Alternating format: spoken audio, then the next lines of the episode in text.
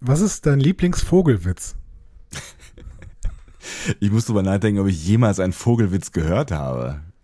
Gibt es? Natürlich, auf ja. jeden Fall. Kommen Pfingstar und äh, Adler in eine Kneipe oder was? Was, was sind denn Vogelwitze? Wie, wie nennt man einen überfahrenen Vogel? Sag's mir. Piepmatsch. Oh. Egal. Ich habe ja immer, es ist, es ist, ich, mir, kann, mir kann man keine Witze erzählen, weil erstens, ich vergesse sie sofort, zweitens, ich verstehe die Hälfte nicht, drittens, ich versuche solche rhetorischen Fragen immer zu lösen. Das ist, das ist nie gut. nee. Also, kennst du mehr als einen Vogelwitz? Es gibt ganz viele. Also welcher Vogel hat nur ein Bein? Halbes Brathähnchen. Es, ist, es gibt ganz, ganz viele. Ganz, Aber die ganz, sind ganz, ganz offensichtlich viele. sehr schlecht. natürlich, natürlich. Witze haben die Eigenschaft, sehr, sehr schlecht zu sein. Ah, sehr gut. Man kann auch versuchen, irgendwie so, ähm, so unterschiedliche äh, Witzarten zu verknüpfen irgendwie. So. Ein, ein Witz-Medley quasi. Ja. Ich bin So, gespannt. Was willst du mir sagen? Wie? Ja, zum Beispiel äh, deine Mutterwitze mit Vö Vogelwitzen. So. Hast, du hast wahrscheinlich irgendwas im Angebot, wenn du diesen Kommentar schon machst. Du kannst du improvisieren. Keine Ahnung. Wenn der Geier stirbt, ist deine Mutter der hässlichste Vogel. So, zum Beispiel. Scheiße, ey. Wird das jetzt die ganze Folge so gehen?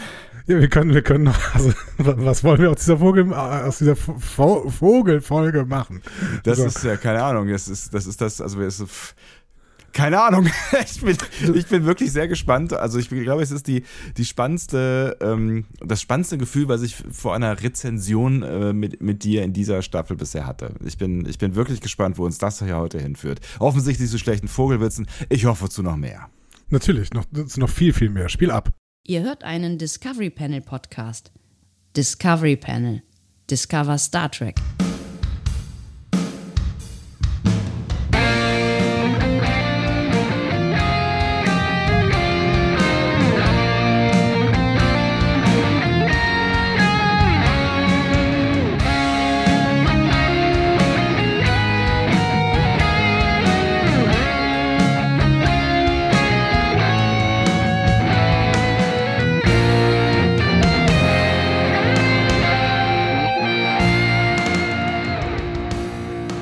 Herzlich willkommen. Wir öffnen das Discovery Panel zu einer Vogelfolge. Star Trek Lower Decks.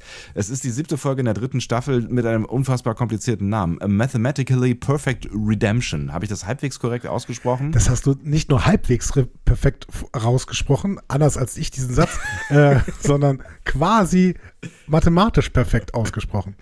Auf dem Panel hockt heute auf einer Stange. Andreas Krado. Oh Gott. Das, das erzeugt wieder Bilder, Bilder in meinem Kopf, die ich versucht habe zu verdrängen. Und Sebastian Sonntag, schön, dass ihr da seid.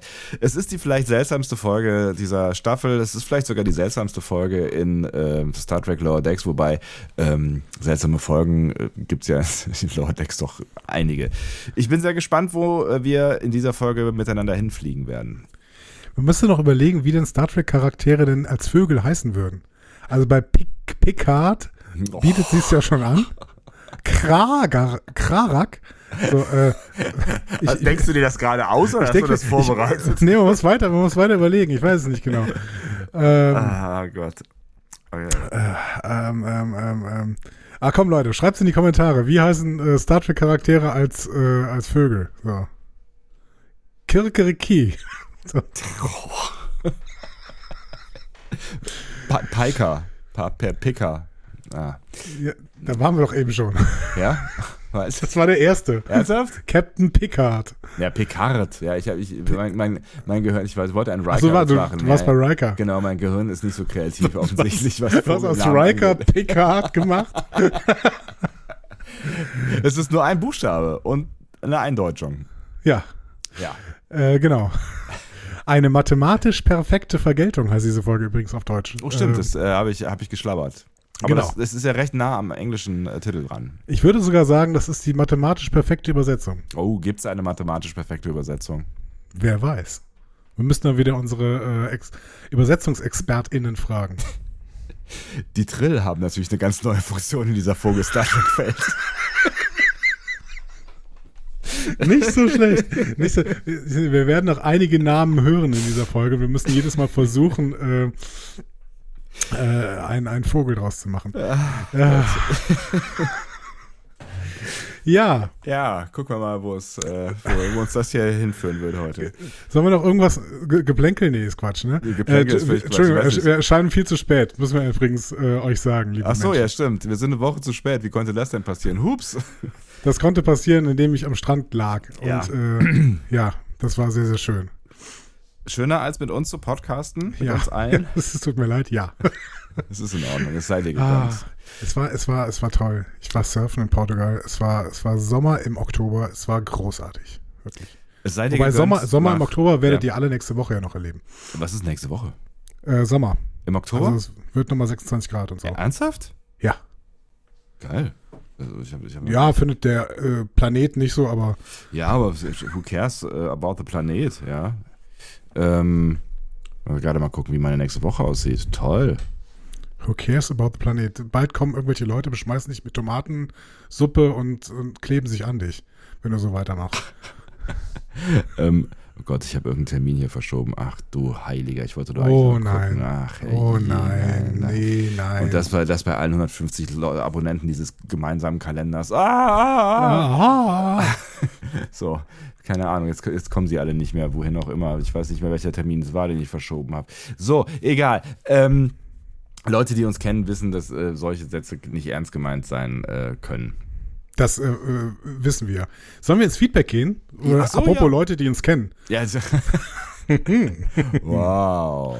Ja, zu spät. Ein bisschen zu spät. Ich hätte es anders überleiten können. Ja, aber äh, Ehre wem Ehre äh, gebührt und so. Äh, ich habe mir ein bisschen im Feedback auf unserer Seite äh, discoverypanel.de Oh ja, umgeschaut sie. und da waren Mhm. sehr, sehr schöne Beiträge dabei, nämlich unter anderem von Christina. Äh, die schrieb die Lodex-Folge, auf die ich in dieser Staffel die ganze Zeit gewartet habe, zur letzten natürlich, Ja. ähm, die DS9-Folge. Und es hat sich gelohnt, großes Zuhausegefühl von mir aus hätte sie gerne noch länger kreiseln können. Einzig schade, und das ist eine äh, Zusatzinfo, die wir bekommen haben, dass es im Deutschen nicht mehr möglich war, beide OriginalsprecherInnen für Quark und Kira zu verpflichten. Ja. Peter Gröger ist ja leider schon verstorben. Mir scheint, dass es jetzt Friedrich Beckhaus übernommen hat, der immer Garak gesprochen hat. Und das habe ich nochmal kurz überprüft. Das stimmt tatsächlich. Also Ah. jetzt äh, hat Friedrich Beckhaus den Quark gesprochen, weil Peter Gröger leider schon verstorben ist. Und Friedrich Beckhaus hat tatsächlich bis jetzt immer Garak gesprochen. Ist ja Genau. witzig, okay, ja. Ja, ist natürlich schade, dass es da mit den, mit den Synchronstimmen nicht funktioniert. Auf der anderen Seite ist es halt auch schon sehr, sehr, sehr lange her. Ne? Also das, das ist natürlich auch eine Aufgabe, dann, also mal abgesehen davon, dass Menschen einfach zwischenzeitlich versterben können, dass äh, ähm, die Leute auch wieder zusammenzubekommen und wieder zu engagieren, dann auch für so eine kleine Rolle, das muss ja auch alles zeitlich passen und so weiter. Ne? Ja, aber die Synchronsprecherin von Kira, ich weiß gerade nicht mehr genau, wer es ist. Moment, äh, Liane Rudolph Mhm. äh, war dabei, soweit ich weiß. Ziemlich Okay. sicher sogar. Mhm. Ja. Ähm, genau. Dann hat Christoph noch äh, einige Punkte zu, dazu geschrieben, nämlich insgesamt fünf Punkte. Ist ganz schön, das so abhaken zu können. Ja. Erstens, O'Brien. Wir hatten über O'Brien gesprochen und du hattest gesagt, ah, Smiley, war das nicht der Typ, der mal eine Augenklappe trug? Und ich Ja. meinte so, hm, nee, ich glaube nicht.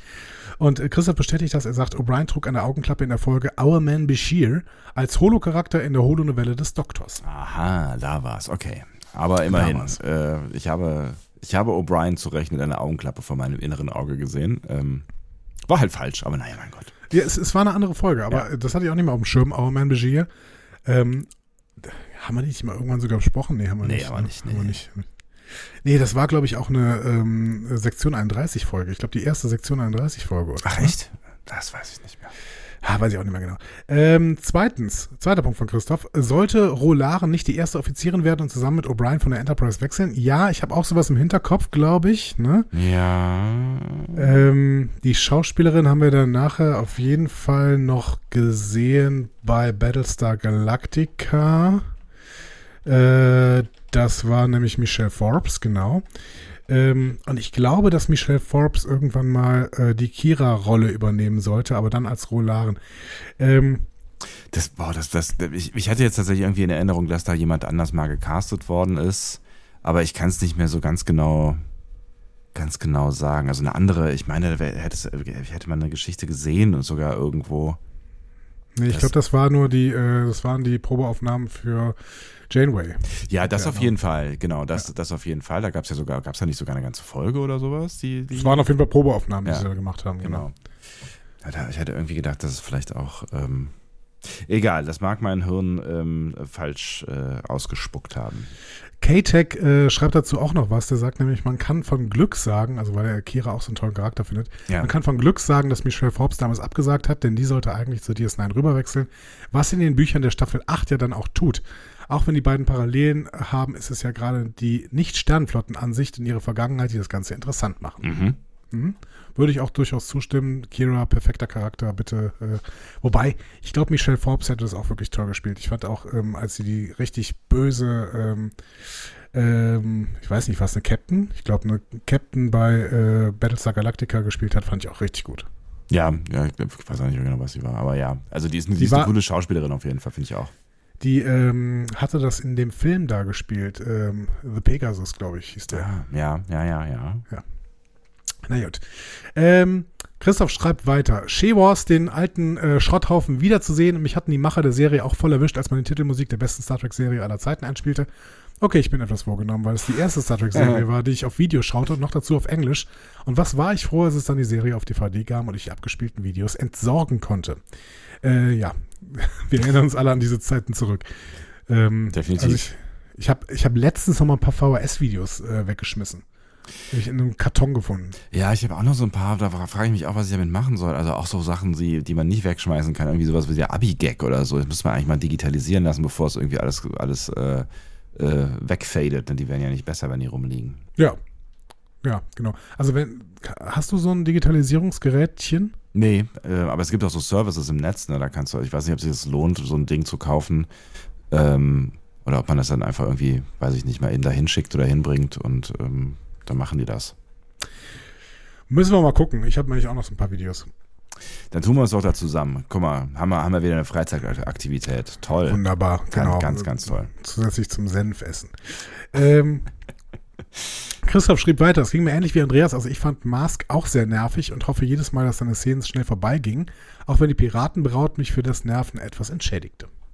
Ähm, ein Punkt von Christoph überspringen wir und dann äh, der letzte Punkt, den fand ich auch noch spannend, dass die Karemma Quark einfach nur verhaften wollten, glaube ich eigentlich nicht. Vor allen Dingen, weil sie ja erstmal eine ganze Station und viele Schiffe lahmlegten. Hätte man sich nicht an den Sicherheitschef der Station wenden müssen, um sein Anliegen vorzubringen? Und als ich das gelesen habe, habe ich gedacht, es wäre so einfach gewesen, Odo reinzubringen, ne? Ja, aber ich äh, hätte es auch komisch gefunden, wenn sie es gemacht hätten, äh, nach dem Tod von René Aubergenois Ja, irgendwie noch Odo reinbringen. aber es, man hätte es auch als quasi als ähm, äh, Würdigung machen können. Ja, aber er ist ja auch nicht mehr Sicherheitschef, oder? Na, wahrscheinlich nicht. Obwohl er war immer, also er war ja unter sämtlichen äh, Regentschaften da und Kombinationen Sicherheitschef. Aber ne? ist er denn nicht am Ende von What You Leave Behind ähm, der, ist, ist weg. in die ne? große Verbindung gegangen? Ja. Ja, stimmt, da war sowas. Oh, ich weiß es aber nicht mehr. Ich, Also war irgendwann mal zwischendurch war er mal in der großen Verbindung, das war irgendeine Doppelfolge, glaube ich, Ja. aber da ist er dann wieder, wieder rausgekommen. Ähm, aber es kann sein, dass der, dass der, dass der am Ende mindestens irgendwo anders hingegangen ist. Okay, Moment. Äh, What You Leave Behind, Odo. Ähm. Föderation, der Odo überzeugt die Gründerin, den Krieg zu beenden.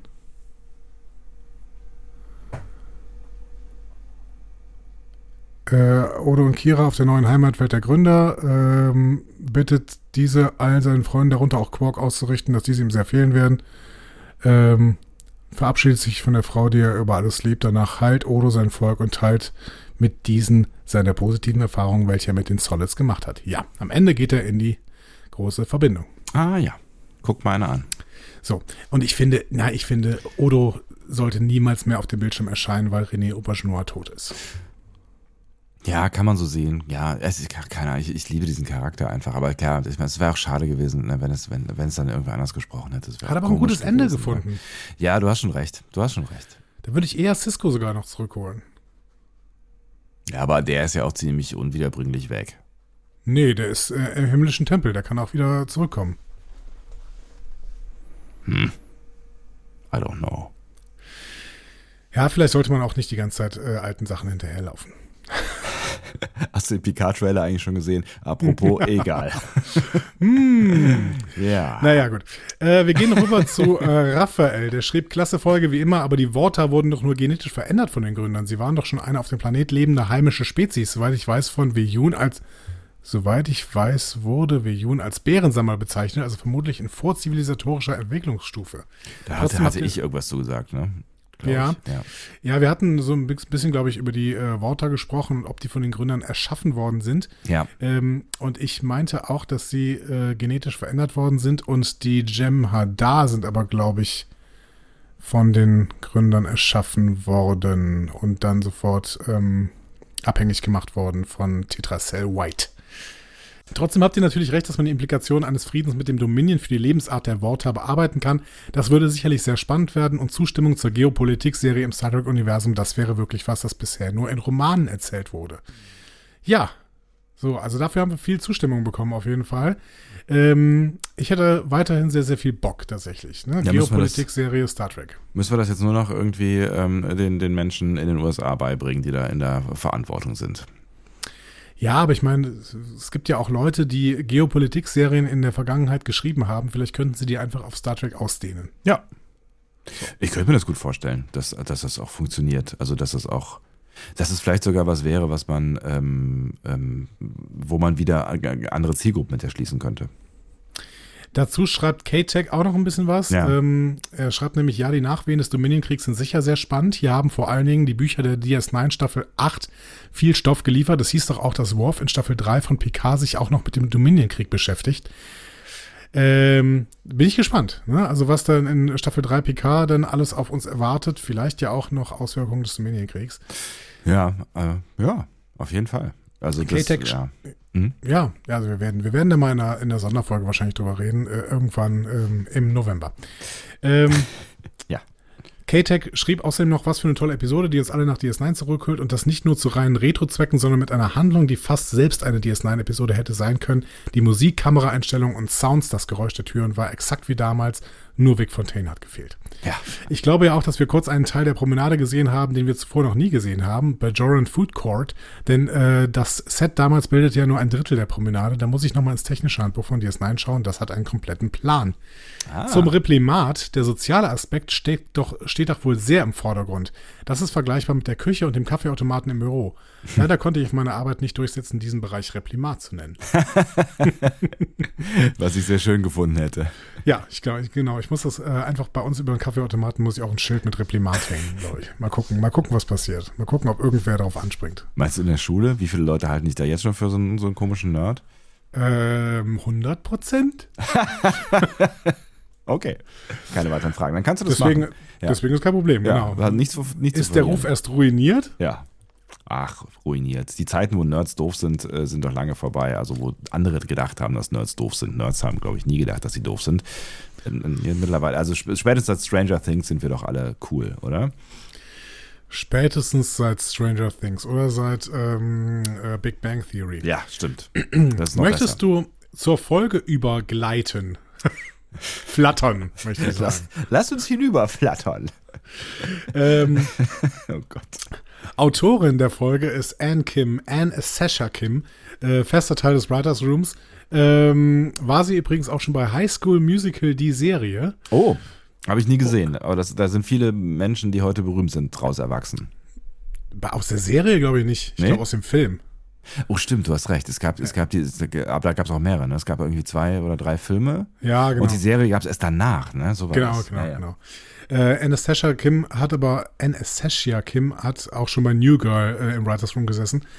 Ähm, hat sie dann jeweils auch eine Folge selbst geschrieben bei High School Musical und bei New Girl. Mhm. Äh, und sie hat in der ersten Staffel Moist Vessel geschrieben und in der zweiten I Excretus. Also ähm, eine Folge pro Staffel. Ich finde, es gibt schlechtere Schicksale. Ja, das stimmt. Finde ich auch. Auf jeden Fall. Äh, Regie ist äh, Jason Surek, über den müssen wir langsam nichts mehr sagen. Äh, Stichwort ist immer noch DuckTales. Ja. ähm, seine siebte Episode nach ähm, Strange Enemies, Mugato Gumato, Where Pleasant Fountains Lie, auf die werden wir noch ein bisschen zu sprechen kommen, ähm, First First Contact äh, und dem Staffelauftakt der dritten Staffel Grounded und Room for Growth. Also eine ganze Menge, aber jetzt endlich kann er auch die Erfahrung mit dem Federvieh bei DuckTales umsetzen. Ja, stimmt, mhm. richtig.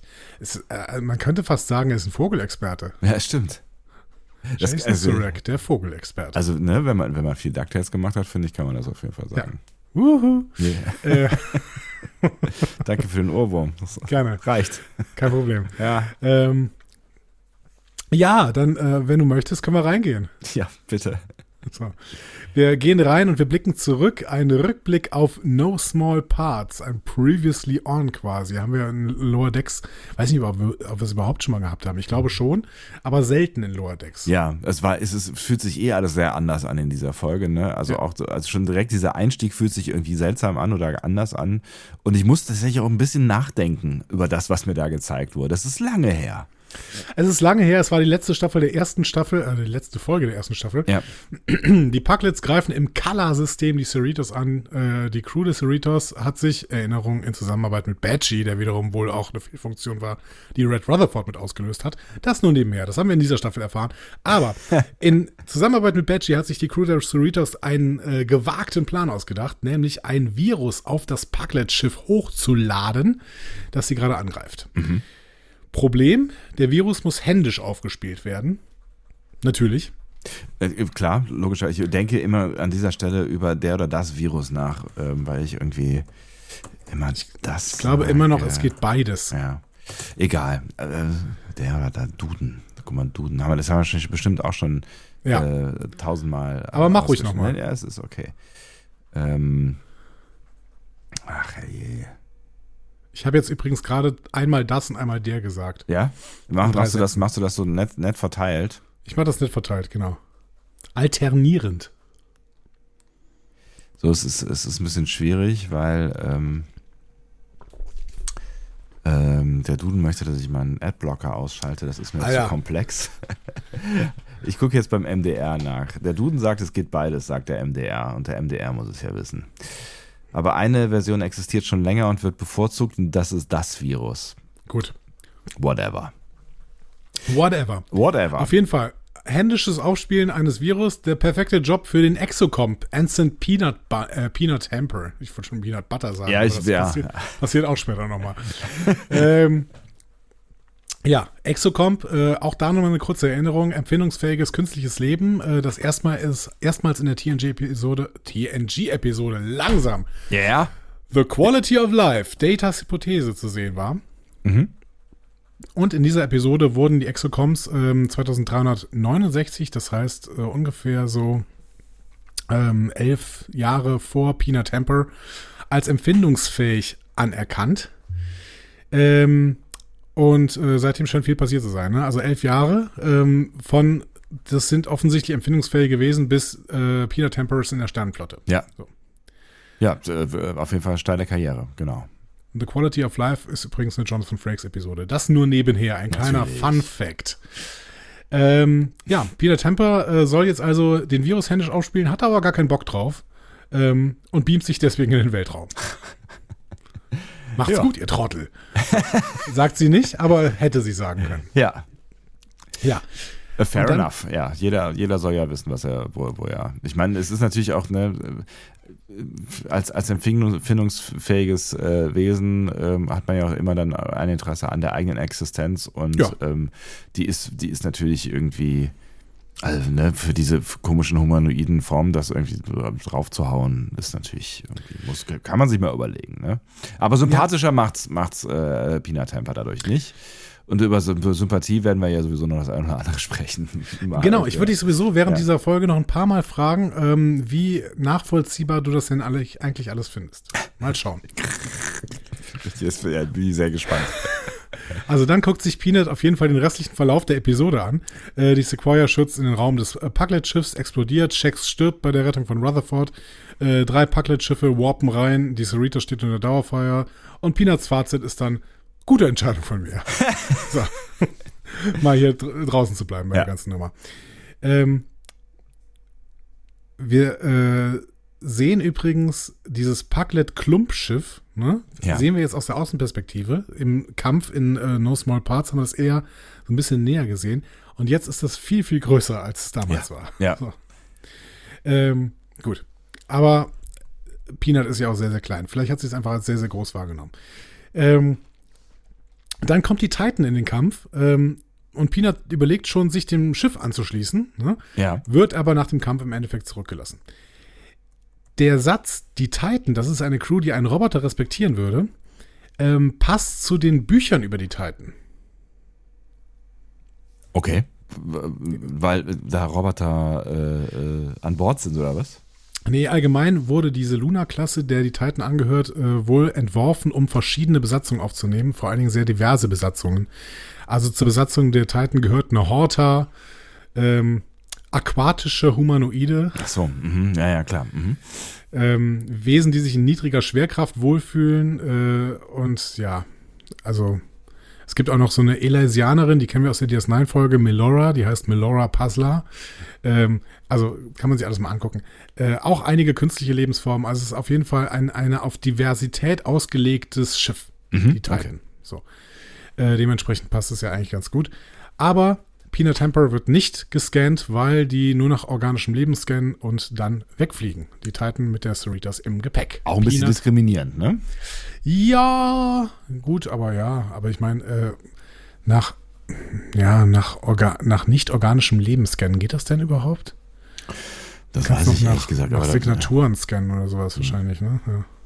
Also da, ja, also ich würde mir vorstellen, dass es eine Methode geben würde, wenn äh, die Humanoiden daran Interesse hätten. Aber die Humanoiden haben natürlich nur Interesse an ihresgleichen. Ist das so? Sind, sind wir immer noch solche Rassisten, dass wir die äh, Roboter einfach ignorieren würden? Ich weiß es nicht, wer weiß. Also, ja. Äh, da können wir jetzt gleich noch was zu sagen. Ja. Ähm, Peanut bleibt nämlich jetzt zurück und dann sehen wir erstmal den Vorspann. Also einen Vorspann, nicht den Vorspann. Ist schon spannend, oder? Also wir haben bis jetzt immer die Vorspannsequenz von Lower Decks gesehen, in jeder einzelnen Folge.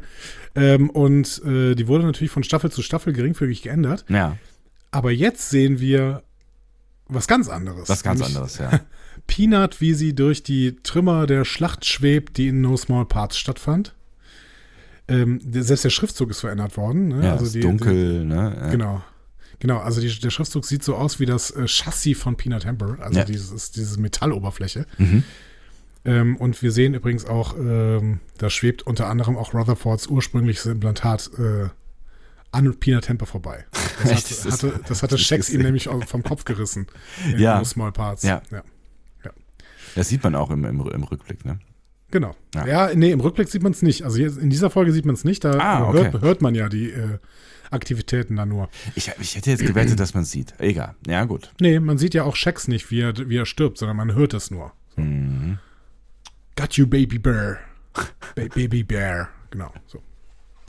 Ähm, ja, es ist auf jeden Fall bemerkenswert, aber es ist ja irgendwie auch konsequent, weil äh, tatsächlich ja ähm, äh, Lower Decks quasi nicht stattfindet, also nahezu, bis auf die, den kurzen Schluss so, ne? Also wir sehen ja nichts von, von dem, was wir sonst in so einer Folge sehen eigentlich. Genau. Also kaum was. Genau.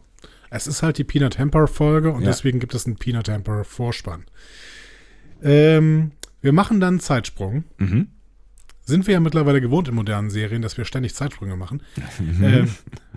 ähm, äh, ja. Äh, einige Zeit später, verärgert und allein, sitzt Peanut Hamper in den Trümmern, in den Trümmern der Schlacht und hat sich aus den Trümmern eine Freundin namens Sophia konstruiert. Sitzt, finde ich, ist übrigens ein mutiges Wort für den Weltraum, aber ja, gut. Ja, sie, sie, sie schwebt oder flattert rum. Ähm, Flattert, ja. und äh, Sophia kriegt dann äh, Peanuts ganze Wut auf die Sternflotte ab, quasi. Mhm. Ähm, das sollte ja ganz offensichtlich eine Wilson-Referenz sein, ne, von Castaway. Ne? Oh Gott, den habe ich, den habe ich vor 150 Jahren gesehen und keine Erinnerung daran. Hat, hat, hat sich äh, Tom Hanks da, das war Tom Hanks, ne? Ja. Eine, eine, eine, äh, eine Figur gebastelt. Ja, den Volleyball namens Wilson. Also, Ah, jetzt, ja, ja, ja, so langsam. das ist doch, aber das ist doch eine Popkulturgeschichte, Ja, sorry, Film- der, der Film ist irgendwie, an, irgendwie ist der an mir vorbeigegangen. Der ist nicht so richtig bei mir hängen geblieben. Ich weiß auch nicht warum. Ich weiß, dass das, dass das, dass es irgendwie sowas wie Forrest Gump ist, aber ja, weil Tom Hanks mitspielt. Ähm, Also ich kann mich auch nicht mehr viel äh, an diesen Film erinnern, aber Wilson, das weiß ich noch sehr, sehr gut. irgendwie ist, ist mir da der, dieser Film, wie hieß denn der noch? Äh, der, so ähnlich, nur anders, äh, wo. Lost? Lost. Dieser Film, der so ewig lang dauerte. ähm, nee, der, der, die Nummer mit, äh, wo, wo auch Tom Hanks äh, im, im, Flughafen eingesperrt ist für ein Wochenende oder so. Nee, für ein länger, ne? Und da anfängt zu leben.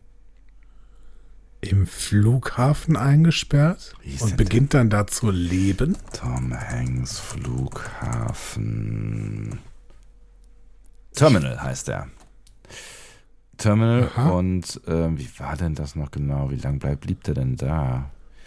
Er kommt aus einem fiktiven osteuropäischen Land, Krakosien, landet in New York am Flughafen JFK und ähm, in Krakosien gibt es Bürgerkrieg und deswegen ähm, ist es plötzlich nicht mehr diplomatisch anerkannt, sein Pass wird ungültig.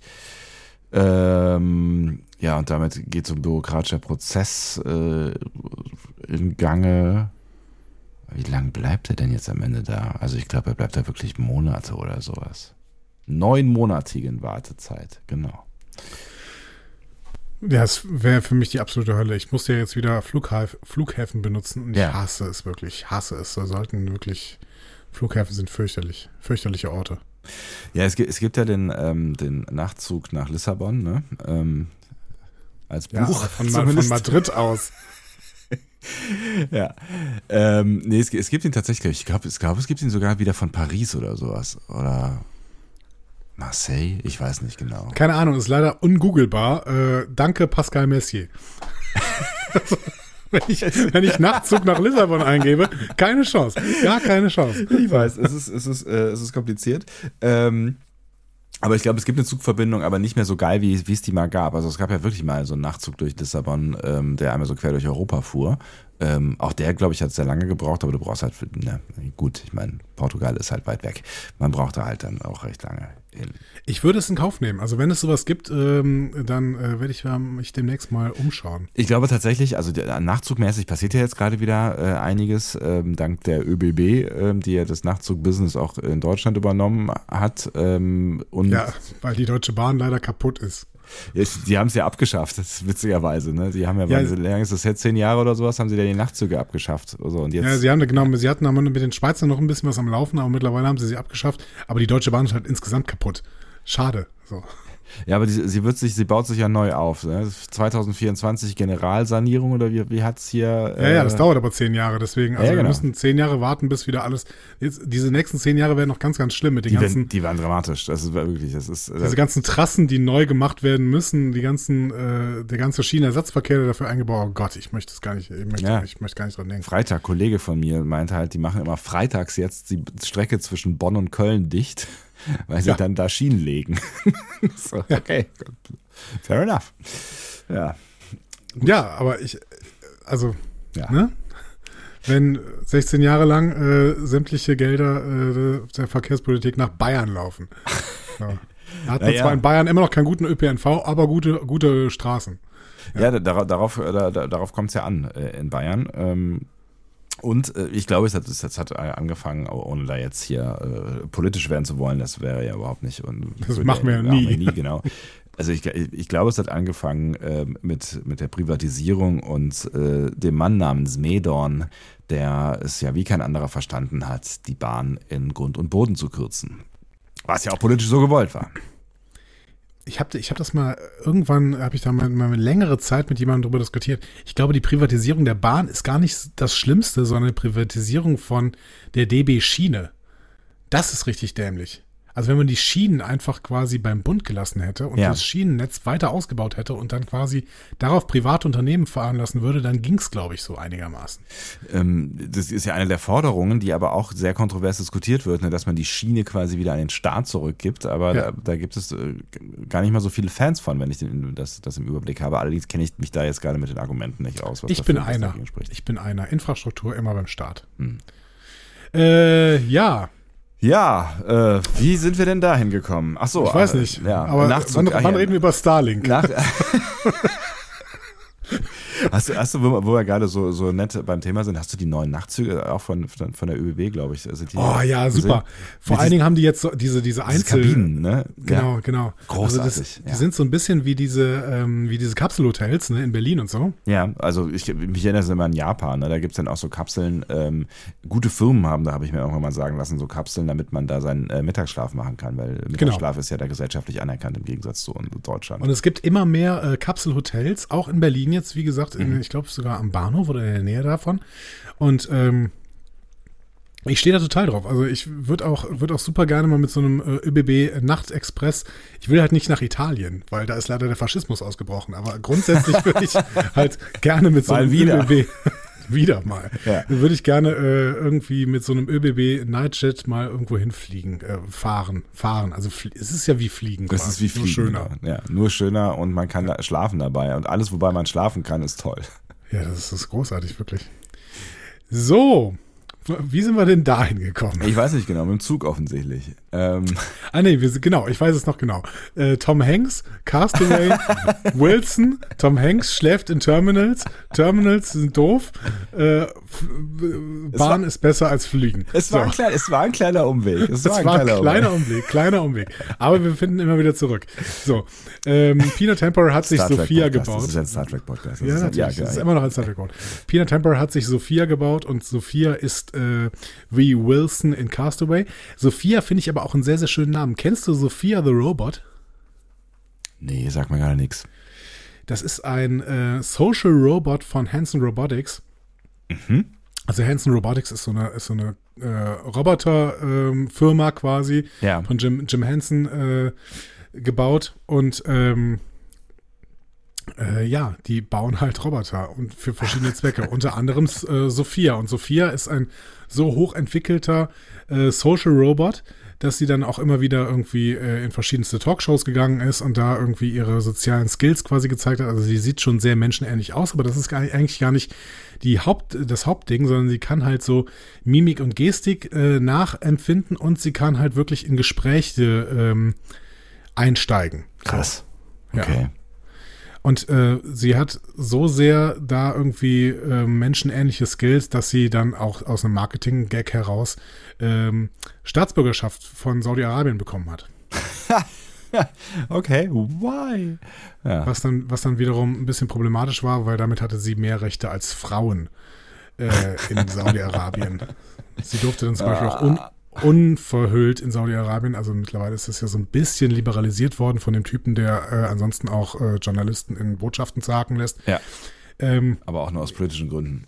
Also nur aus politischen Gründen, genau. Ja, ja es, ist, es ist schwierig, wenn, wenn man einen Menschen für seine Liberalisierung der Frauenrechte tatsächlich so ein bisschen loben muss, der andererseits solche Sachen macht. Ne? Aber wie nennt, sagt man das so schön? Ambiguitätstoleranz, richtig? Wow. Ähm, ja, guck mal, also heute, heute läuft ja, wirklich alles. richtig ab hier, ja. Also Sophia the Robot kannst du dir gerne mal ähm, Videos von an, angucken. Ich ähm, schaue die immer gerne mit meinen SchülerInnen, um zu gucken, ähm, wie weit denn KI heute so ist, hm. zum Beispiel. Spannend, ja. ja. Ja, vor allen Dingen wird es halt spannend, wo du, wo, wo du halt irgendwie Mimik und Gestik ähm, erkennen kannst. Ne? Also wo ähm, wo KI das kann, wobei es ja auch immer mal wieder eingesetzt wird, auch in, in Computer- oder Videospielen wurde es ja schon eingesetzt, ne, dass du quasi deine Stimmung, ähm, das, das Spiel, deine vermeintliche Stimmung, das Spiel mitgestaltet und so, aber das, ja. das ist ja alles noch in den Anfängen, aber das, das, da, das, da, da wird es halt wirklich spannend, ja. Ja, ich finde, also wenn man diese ganzen äh, Robotertechniken ähm, zusammennimmt, ne, also Sophia so mit ihren äh, Social Skills, dann eben diese äh, von Boston Dynamics, diese äh, sehr, sehr gut sich bewegenden Roboter. Ne? Ja. Ähm, hast du vielleicht auch schon mal Videos von gesehen? Ja, ja, ja, klar.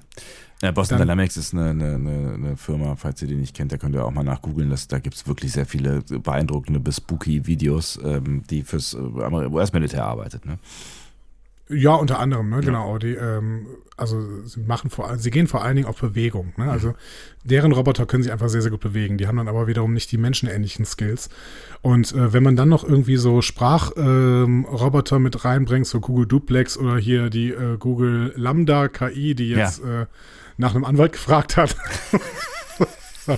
also wenn man das alles irgendwann mal zusammenbringt, dann äh, ist man nah bei Data, glaube ich, ja. langsam. So.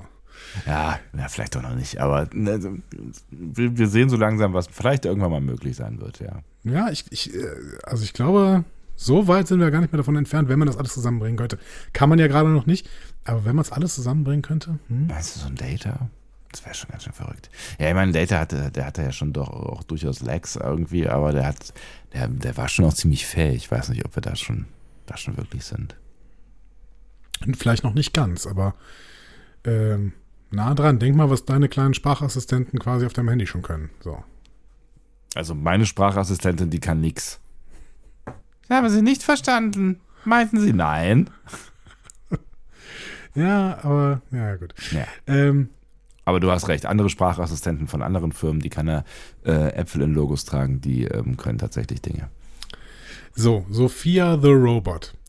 Ähm, übrigens, also wir sehen dann irgendwann, äh, dass Peanut Temper so Zeltstriche in so eine Bordwand ritzt. Ja. Ne?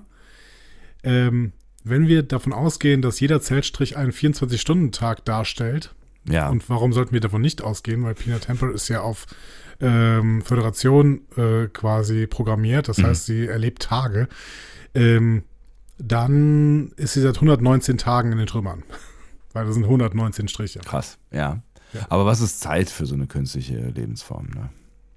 Weiß man ja nicht. Ne?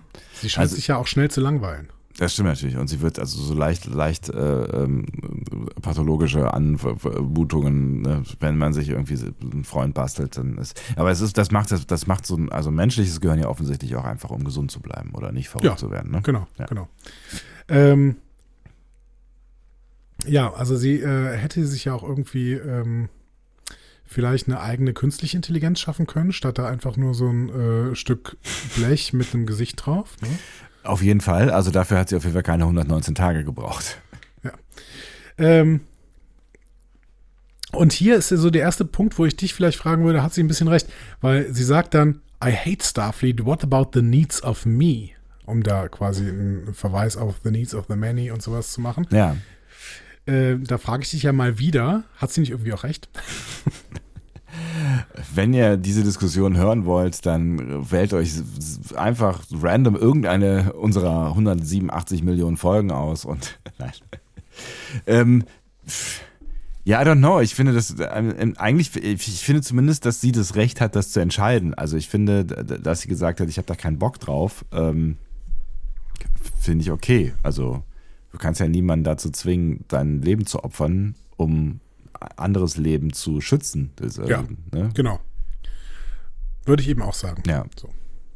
Man kann natürlich, ne, man kann halt überlegen, äh, also sowas geht halt dann ja eigentlich auch nur in so einer Befehlsstruktur, so, ne? aber auch selbst da geht es ja dann am Ende irgendwie nicht, weil bei auf, auf Selbstmordmissionen kannst du ja nur jemanden schicken, der äh, auch einverstanden ist. Kannst du eigentlich gar nicht machen, oder? Also du kannst ja nicht irgendwie jemanden, also ich glaube auch in der Sternenflotte darfst du niemanden zum Tode schicken, oder? Aber das wäre doch genau das gewesen. Eine Sternenflottenoffizierin wäre äh, auf eine Selbstmordmission gegangen.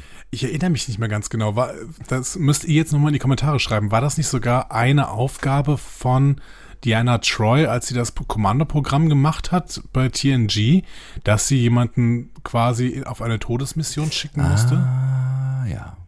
Ich meine, häufig ist es ja dann so, dass die Mission so gefährlich ist, dass man dann davon ausgehen muss, dass das nicht, dass das nicht funktionieren wird mit Überleben. Ja. Aber ähm, dann sind die Menschen oder die Mensch, die Individuen, die diese Mission machen, dann doch so gut, dass sie am Ende aus der Feuerwolke doch wieder rauskommen. Hätte ja mit Peter Temper ja auch passieren können. Ja, das stimmt. Denn Rutherford hat ja auch überlebt. Ja. Und Shax ist wiedergeboren worden. Wir sprechen aber nicht drüber. Auf jeden Fall sprechen wir ihn nicht an. So, Nein, genau. ganz schlechte Idee. Fängt sofort an zu weinen. Ja. Oder zu schreien. Baby Bear.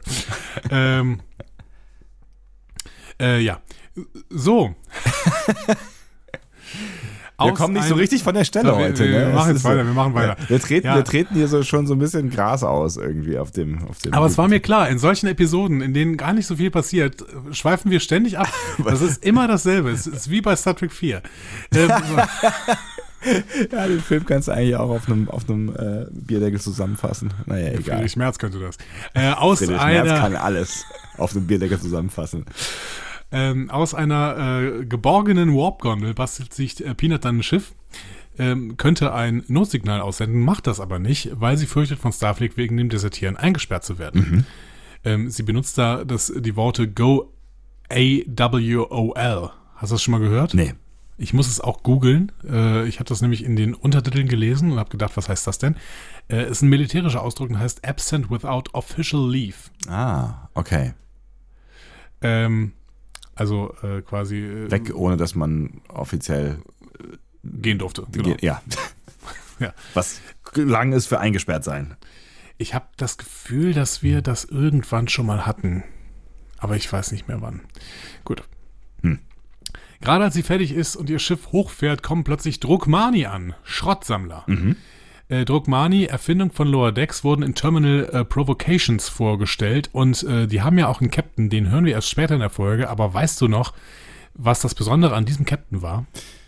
Nee, nicht so richtig. Ich denke immer nur, wie viele Schrottsammelspezies eigentlich in, in, in, in Star Trek äh, gibt. Äh, Ja, bei den ganzen Schlachten ist doch klar, dass es da mehrere Stro Schrottsammelspezies gibt. Nilix gehört da ja eigentlich auch zu, ne? Ja, richtig, genau. Ähm, der äh, Druckmani-Captain ist einer unserer beiden Gaststars in dieser Folge. Äh, einer unserer beiden DS9-Stars in dieser Folge. Das ist, der wird nämlich gesprochen von J.G. Hertzler. Ah, das habe ich im Abspann gesehen, tatsächlich, ja. ja. Ja. Aber es ist mir leider nicht aufgefallen. Äh, äh, äh, Martok, ne? Genau, Martok, der ehemalige Martok-Darsteller. Genau. Ähm, ja, genau. Fast wird Peanut dann vom Traktorstrahl der Druckmani erfasst, aber sie kann gerade noch entkommen und opfert dabei ihre, ihr Friend for Life, Sophia. Also Opfern ist ein, ist ein euphemistischer Ausdruck. Sie, also, also Opfern, ja. Sie, sie schiebt sie quasi vor Ja, genau. und in den, in den Tod hinein. Das kann nur einer überleben. Ja. So. Ja, Bevor sie, ne, nachdem sie gerade noch gesagt hat, dass nichts die beiden trennen wird, irgendwie ja so. Friend, Friend for Life. Halt, Genau, Ne? ja. genau. Ja, dann kurz Warp mit ihrer Warp-Gondel, dann Schlingerkurs und Absturz auf einem Planeten. Bums. Cut. Ähm, Cut. Einige Zeit später bootet sie neu. Äh, liegt auf einem Bett in einer Hütte und äh, rum, um sie herum äh, Vögel, Vogel, Vogellebensformen. Hallo. Hallo.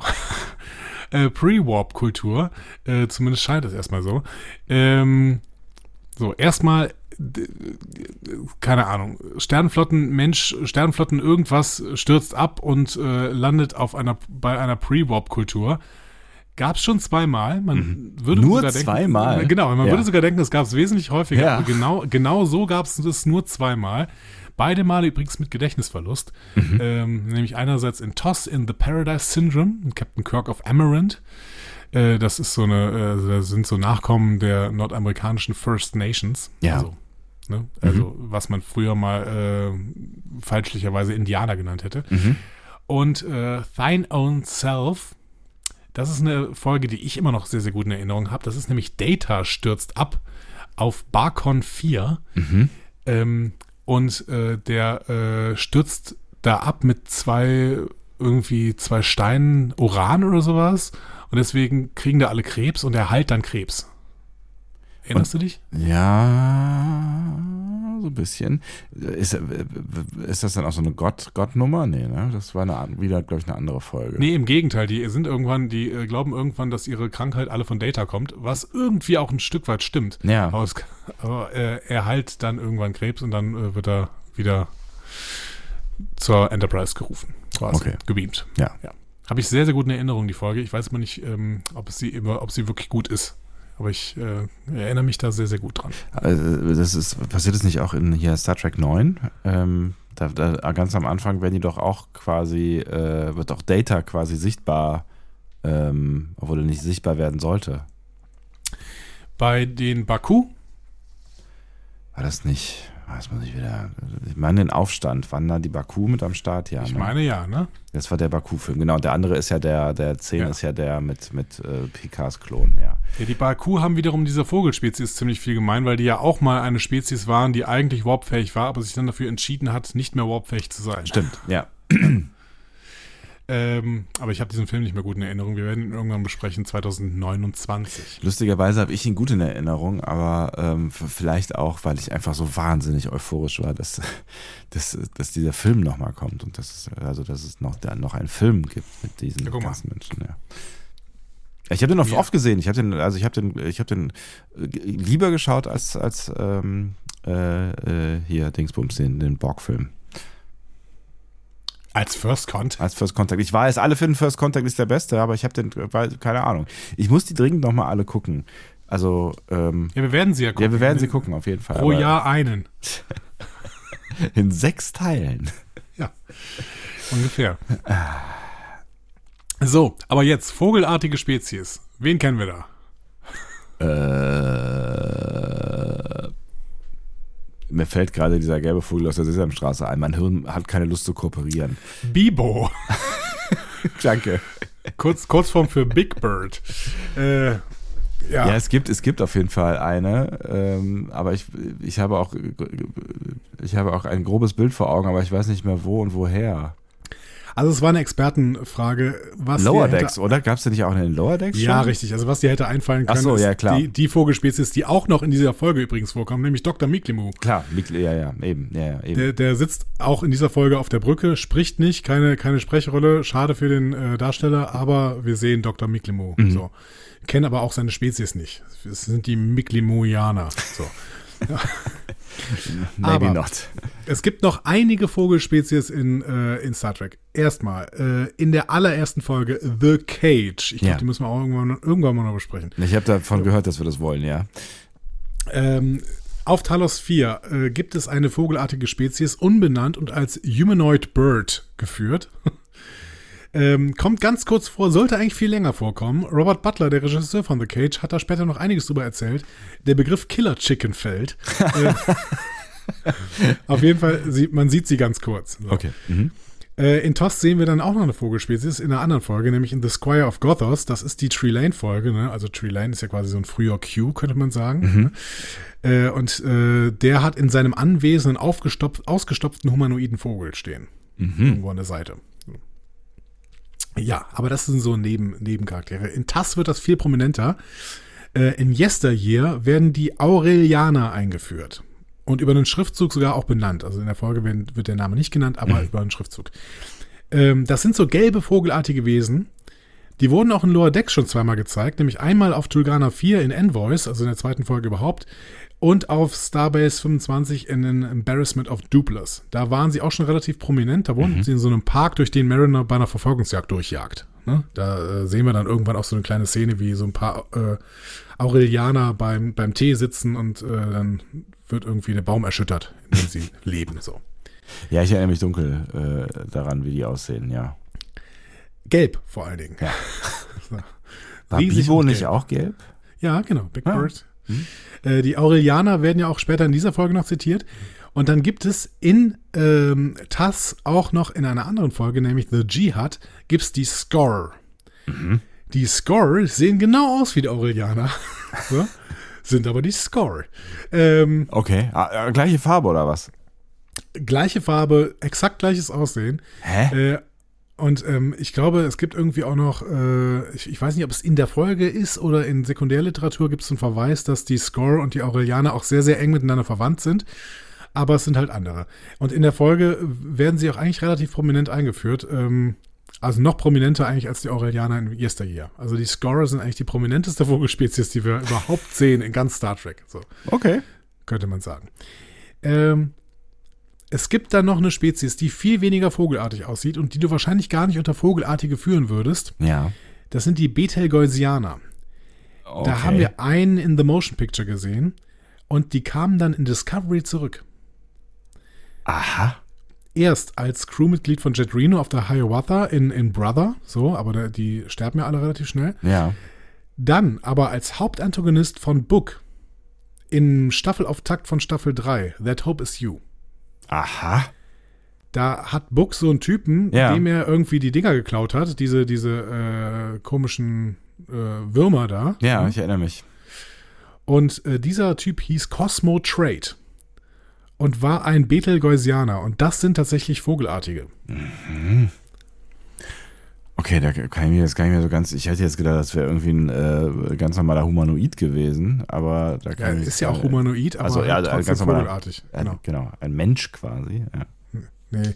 Mensch, Mensch war es definitiv nicht, aber man könnte auch sehr leicht übersehen, dass es ein Vogelartiger wäre.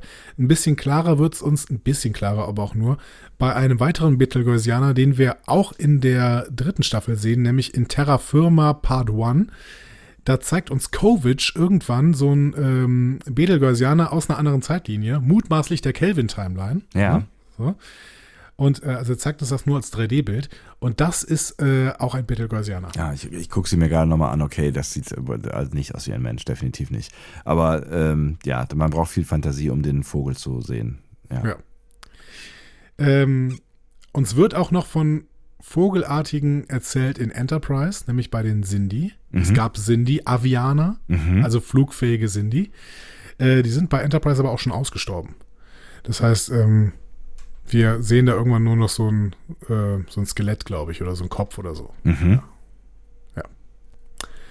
Also, noch relativ wenige Vogelspezies äh, in Star Trek. Woran das wohl liegt? Weiß nicht. äh, Vielleicht wird sich das nach dieser Folge ja auch ändern. Wer weiß, genau. Also, ich meine, so äh, stark eingeführt sind die hier noch nie worden. Wir sehen jetzt nämlich die Ariorianer. Nicht Aurelianer. Ich habe erst gedacht, ah ja, die kennen wir ja schon, die Ja. Aurelianer. Nee, es sind die Ariorianer. ähm, die ersten, die Peanut Hamper sehen, erschrecken und flattern weg. Dann kommt aber ein Ältester, ähm, der sich als Kaltoros von Ariore vorstellt. Mhm. Er erzählt Peanut, äh, dass er sich auf den Planeten abgestürzt, äh, äh, herabstürzen sah und äh, jetzt glaubt, dass seine Vorfahren sie geschickt hätten. Alles Schicksal. Mhm. Und dann Wie schwingt er immer eine so ist, Klinge. ne? Ja. Ja, ja, ja, äh, immer. Das Ist, äh, die Prophezeiung hat gesprochen. Und dann schwingt er eine Klinge Ja. und Peanut befürchtet schon, dass er sie jetzt zerlegen wird, aber tatsächlich rasiert er sie nur oder so. Also er macht auf jeden Fall Schmutz weg von Genau. ihrem Körper. Er macht sie sauber, genau. Er schabt sie, er schabt sie sauber quasi. Das war bestimmt auch wieder ein Zitat auf irgendeine Rasierszene in irgendeinem 80er Jahre Actionfilm oder sowas. Bestimmt. Vielleicht sogar ja aus Star Trek. Ich weiß es nicht. Glaube ich nicht. Ähm, er verspricht auf jeden Fall, sie vollständig wiederherzustellen. Äh, und als sie merkt, dass sie nicht wie erwartet eine Gefangene ist, erlaubt sie ihm dann auch, äh, sie weiter zu putzen. Und sagt dann auch, ja, hier, guck mal, die andere Seite ist auch noch dreckig. Ja, also sie genießt es. Ja, kann man nicht anders sagen. Ja. Mehr Zeit vergeht. Ähm, Kaltoros hat Peanut Hamper fertig geputzt und äh, führt sie durch sein Dorf. Peanut bemerkt sofort, dass die meisten Dorfbewohner Angst vor ihr haben. Ist auch klar, das scheint nämlich eine Pre-Warp-Zivilisation zu sein. Und äh, Peanut ist davon sehr bestürzt. Aber nicht wegen der obersten Direktive, sondern ganz klar wegen ihres persönlichen Schicksals, weil sie keinen Bock hat, mit einer Pre-Warp-Zivilisation rumzuhängen. Natürlich nicht. Ja. Ein Kind kommt zu ihr, gibt ihr einen Spielzeugstock als Geschenk äh, und ähm, widerwillig nimmt sie das Geschenk dann auch an und erwidert dann einen den Gefallen, indem sie eine Süßigkeit nachbildet. Alle so, what? Geschockt, so. ähm, einer sagt dann auch Koitoros, ja, das ist hier, äh, das ist das Wesen, vor dem uns unsere Vorfahren gewarnt haben. Mhm. Und Koitoros beruhigt die Menge und sagt, ja, Peanut Hamper is a living being und es verdient unseren Respekt. Hm. Und in dem Moment fragt einer der Dorfbewohner, ob eine Maschine jemals wirklich leben könnte. So. Ist, eine, ist eine Diskussion, die wir in Star Trek bis jetzt noch nicht hatten, glaube ich. Ne? Ob die Maschine wirklich Re leben kann. Rechte künstlicher Lebensform. Ich glaube, das hatten wir bis jetzt noch nie. Ach Nee, doch, na, ja, nein, richtig. Natürlich nicht. Nee, keine, das ist noch niemals, nie vorgekommen. Also, ähm, es wird hier nicht diskutiert. Wir müssen die Diskussion auch nicht haben, weil wir The Measure of Man haben Genau. und äh, Author, Author und ähm, ja, irgendwie auch diese Folge, in der zum ersten Mal äh, die äh, Exocoms vorkommen. Mhm. Äh, nämlich, habe ich schon wieder vergessen. Ähm, Hab ich auch nicht gemerkt. Quality of Life. Danke. Genau. The Quality of Life. Hätte man sich auch merken können. Ist ja, äh, Ja. Nomen est Omen. Und zumindest äh, The Measure of Man haben wir äh, auch schon besprochen. Peanut Temper bezeichnet sich übrigens selbst als Androidin. Und wenn du dich jetzt an The Measure of Man erinnerst, Ja. ähm, dann entspricht das, was sie da sagt, nicht der Definition in Websters Wörterbuch aus dem 24. Jahrhundert, fünfte Auflage. Das, das Data nämlich zitiert in The Measure of a Man. Ja. Und äh, Data zitiert äh, nämlich äh, das Wörterbuch mit ein Automaton, der einem Menschen ähnelt. Mhm. Ja, das tut sie nicht. Das tut sie definitiv, Definitiv nicht. nicht, ja. Ja. ja, so. Wir können jetzt mal ein bisschen mal äh, schneller machen. Kaltoros äh, stellt äh, den Typen, Vogelgelaber. Pff, ja. reingerufen hat, äh, als sein Sohn Ravda vor. Ravda äh, weist ihn an, äh, ihr die Wege seines Volkes zu zeigen. Mhm. Äh, Ravda äh, sträubt sich, plustert sich quasi erst auf, willigt dann aber ein. Es sind, es sind viele schöne, viele schöne Momente, viele schöne Vogelmomente auf jeden Fall jetzt, ja. Ja, Vogelmomente, ja. Ja. Ähm, Ah. Ähm, ähm, ja, so, gibt noch einen Personal Log von Peanut Hamper, äh, abgestürzt auf dem Pre-Warp-Planeten. Der Hilferuf mit den damit verbundenen Gefängnisaufhalt wird äh, immer verlockender. Mhm. Ähm, während sie da so rumhängt, repliziert sie zahlreiche Tennisbälle, die sie gegen die Wand schießt. Worauf war das denn eine ähm, Referenz? Hä? Keine Ahnung. Den großen britischen Weihnachtsfilm. Der große britische Weihnachts... Ach so. Äh, ähm, ähm, äh, habe ich auf, aufgehört zu gucken. Ähm, aber meinst du, da, da, da ist der, der, der kleine Junge, der seine Mama verloren hat. Äh, ähm, was? Was? Okay, wir meinen wohl einen anderen Weihnachtsfilm. Der wirft aber auch einen Ball gegen die Wand. Was, der, welcher britische Weihnachtsfilm meinst du denn? Ich meinte gesprengte Ketten. Britische Weihnachtsfilm, gesprengte Ketten? Ja. Nie gehört.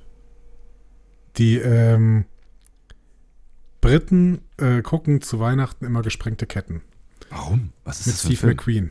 Steve McQueen Okay. äh, als Ausbrecherkönig aus ähm, Nazi-Gefangenenlagern im Zweiten Weltkrieg. Meine Herren, das gucken die als Weihnachtsfilm? Es ist ein wirklich guter Film. Ich kann ihn nur empfehlen. Ich gucke ihn auch sehr, sehr gerne. Ich habe ihn bestimmt schon fünfmal gesehen oder sowas. Ja, von mir aus, aber als, als Weihnachtsfilm? Ja, keine Ahnung warum. Ähm, äh, wie auch immer. Wie auch immer, wie hieß denn, wie hieß denn der, den ich meine? Äh, Love Actually heißt der. So. Ach Gott, ja, aber nein. Nein, nein. Also Gesprengte Ketten ist äh, einerseits ein, ein britischer Weihnachtsfilm und äh, Steve McQueen wird dann immer wieder, wenn er bei einem Ausbruch erwischt wird, wird er in so einen, äh, in so einen Container gesperrt. In diesem Container sitzt er dann immer mit einem Tennisball und schmeißt ihn immer gegen die Wand. So. Okay. Sehr, sehr ikonische Szene. Und Fun Fact: Gesprengte Ketten ist schon mal quasi gecovert worden, ist schon mal neu gedreht worden. Ähm, und zwar mit Vögeln in Ernsthaft? der Hauptrolle. Hä? Äh, das war nämlich hier der ähm, Chicken Run, Hennenrennen. Oh, come on. Bitte was? Kennst du nicht? Nee. Das ist äh, hier von den, ich glaube, von den MacherInnen von Wallace und Gromit. Ah, also Animationsfilm. Doch, kenne ich Genau. wohl. Ja. Genau. Chicken Run ist äh, quasi eine, ähm, eine, eine Hommage an äh, gesprengte Ketten. Wirklich? Ja. Ist der nicht witzig? Der ist auch witzig. Okay. Gesprengte Ketten ist auch witzig. Echt? Ja. Schräg. Gesprengte Ketten ist gut. Ist wirklich ein guter Film. Also ist witzig und, und dramatisch. Ja. Ich glaube, ich habe noch keinen einzigen Steve McQueen-Film gesehen. Das ist schade, weil Steve McQueen wirklich ein sehr, sehr toller Schauspieler war. Ja, ich weiß auch nicht genau, nicht, warum das an mir vorbeigegangen ist, äh, aber das, ich glaube, er ist bisher an mir vorbeigegangen. Okay, dann müssen wir mal einen Steve McQueen-Abend machen. Welche soll ich, Ich gucken? Welche als erstes? Ganz dringend? Gesprengte Ketten auf jeden Fall. Okay, alles klar. Ähm, was würde ich sonst noch sagen? Also Bullet ist auf jeden Fall noch super. Die Thomas Crown-Affäre ist super. Getaway, äh, eigentlich musste Getaway als ersten gucken. Also Getaway ist eigentlich, äh, ja, Getaway ist eigentlich der Beste. Vielleicht. Okay, dann mache ich das doch. Vielen Dank. Ich weiß noch nicht, ist Steve McQueen irgendwie problematisch mittlerweile? Das weiß ich auch nicht. Es, Äh. es, was ist das, in 60er, 70er, sowas, ne? Wahrscheinlich sch schlimme Frauenbilder in, in Filmen.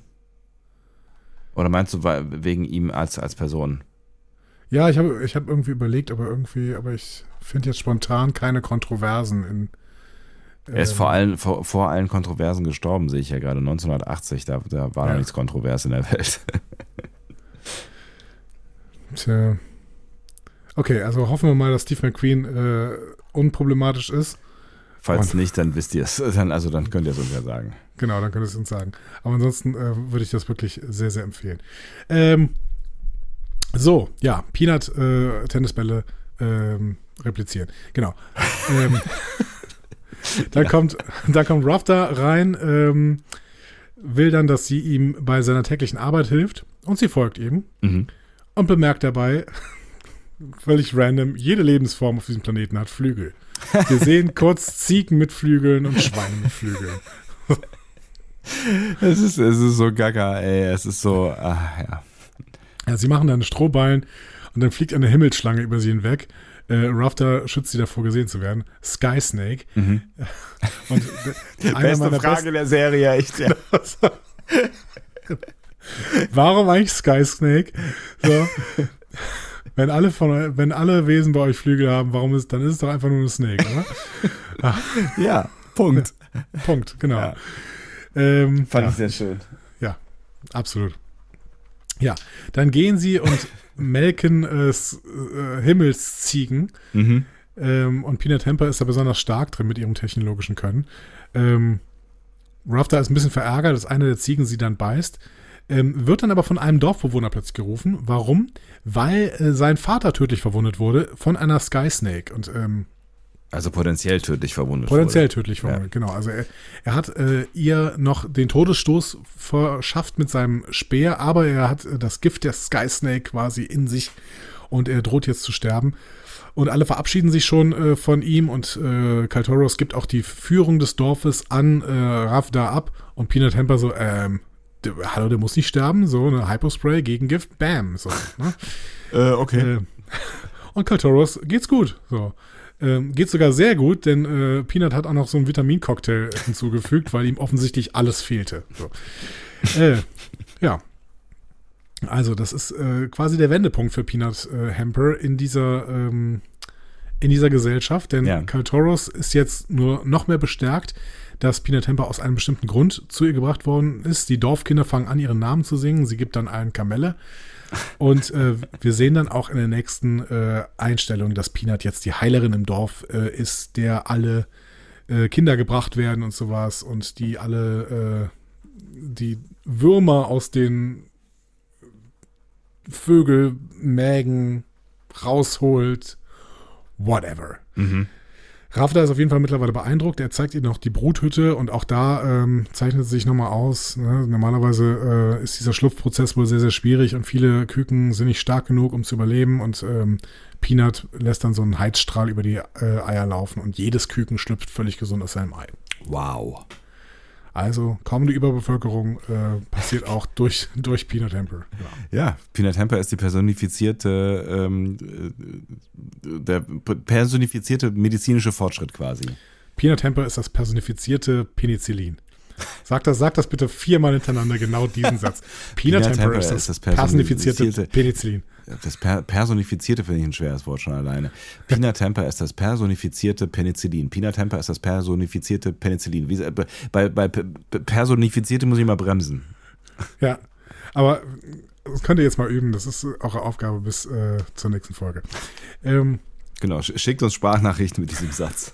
ja, bitte, genau. 02291 ukta uk 2. Ähm, während sie dann durch die Luft fliegen, äh, gibt Peanut Hamper schließlich zu, dass trotz dieser primitiven Natur des Planeten der Planet doch ganz schön ist. Ne? Mhm. Und äh, man merkt dann auch, das ist so ein bisschen so eine Aladdin- und Jasmin-Szene. Ne? Äh, Flieg mit mir um die Welt. Oh. Äh, Rafter äh, sagt dann auch, dass er voller Gesang ist, ne? Ja. wenn er sie sieht. Sie fordert ihn auf, für sie zu singen. Und das klingt dann so.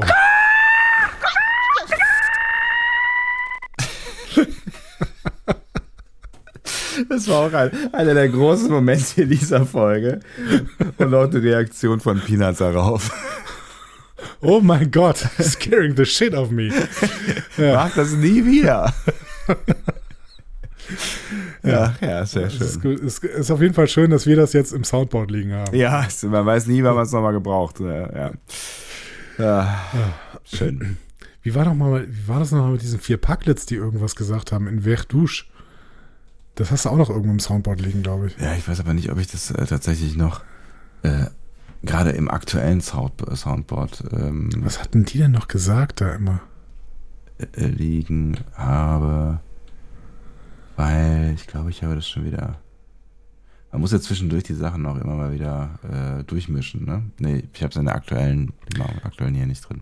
Alles gut, aber wir brauchen, wir brauchen irgendwann mal äh, so Best of Sounds in äh, Lower. Und auf jeden Fall ist der Gesang von Ruff da ist auf jeden Fall dabei. Auf jeden Fall. So, ähm, äh, Rafter bringt sie zu einem Aussichtspunkt, von dem Peanut Temper zugibt, dass er sehr, sehr friedlich aussieht. Sie erzählen sich dann gegenseitig ihre Daddy-Issues. Ähm, unter anderem, also bei, bei Rafter wissen wir es ja schon, und Peanut Hamper hatte gehofft, eines Tages nach Free Cloud zu gehen, mit der Absicht, ein Dabo-Girl zu werden, hat sich aber stattdessen der Sternflotte angeschlossen. Ja, mein Gott. Ich bin mir nicht so ganz sicher, ob ähm, Free Cloud für sie äh, die Erfüllung geworden wäre. Also für mich ist es keine Erfüllung geworden, aber das wisst ihr mittlerweile. Ähm, und ob der Dabo Girl Job jetzt wirklich so richtig geil gewesen wäre. Aber das, das muss die sich selber ausmachen. In No Small Parts hat Peanut Hamper noch gesagt, dass ihr Vater wollte, dass sie bei ihm und den anderen Exocoms bleibt. Vielleicht Und ist das, das- so eine Rebellionsnummer. Genau, dass sie auch zu der Sternflotte gegangen ist, nur um ihren Vater zu verärgern. Das hat sie in No Small Parts schon erzählt. Ja, okay. Aber dann hätte es ja auch ihn doch durchaus verärgert, wenn sie nach Free Cloud gegangen ist, um Dabo Girl zu werden. Ja, definitiv, ja. Naja, äh, Dabo, ne, äh, DS9-Spiel ähm, kennen wir aus äh, zuerst in A Man Alone heißt es. Okay. Das ist die Folge. Genau. Äh, und Free Cloud kennen wir aus PK Staffel 1. Ähm, wird erwähnt in The the Beginning und dann sehen wir es natürlich in deiner Lieblingsfolge Stardust City Rack. Ja. Eine, eine absolute Lieblingsfolge, ja. Ähm, ja, Peanuts äh, sagt jetzt Rafter, dass sie sich vorstellen kann, mit ihm auf, äh, sich mit ihm auf Areore niederzulassen. Rafter sagt ihr, dass sie gerne bei ihnen bleiben kann, äh, da sie das Leben aller so viel besser gemacht hat. Obwohl sie ihn noch nicht behandelt hat. Mhm. Und dann gucken sie sich erregt an und ähm, bereiten sich auf die Paarung vor. Und die bemerken dann noch, wie unterschiedlich ihre Teile sind. Scheint aber nicht zu stören. Nee. Hamper sagt dann noch, äh, sie müssen, ähm, sie müssen es einfach wingen oder beflügeln oder, nee. Sie küssen sich und beginnen sich dann zu paaren.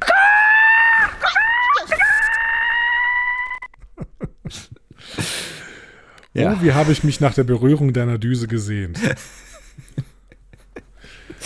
Es, es, es, also spätestens da habe ich irgendwie gedacht, so, es, was, wo, was, was zum Geier, ja, zum Geier vor allen Dingen.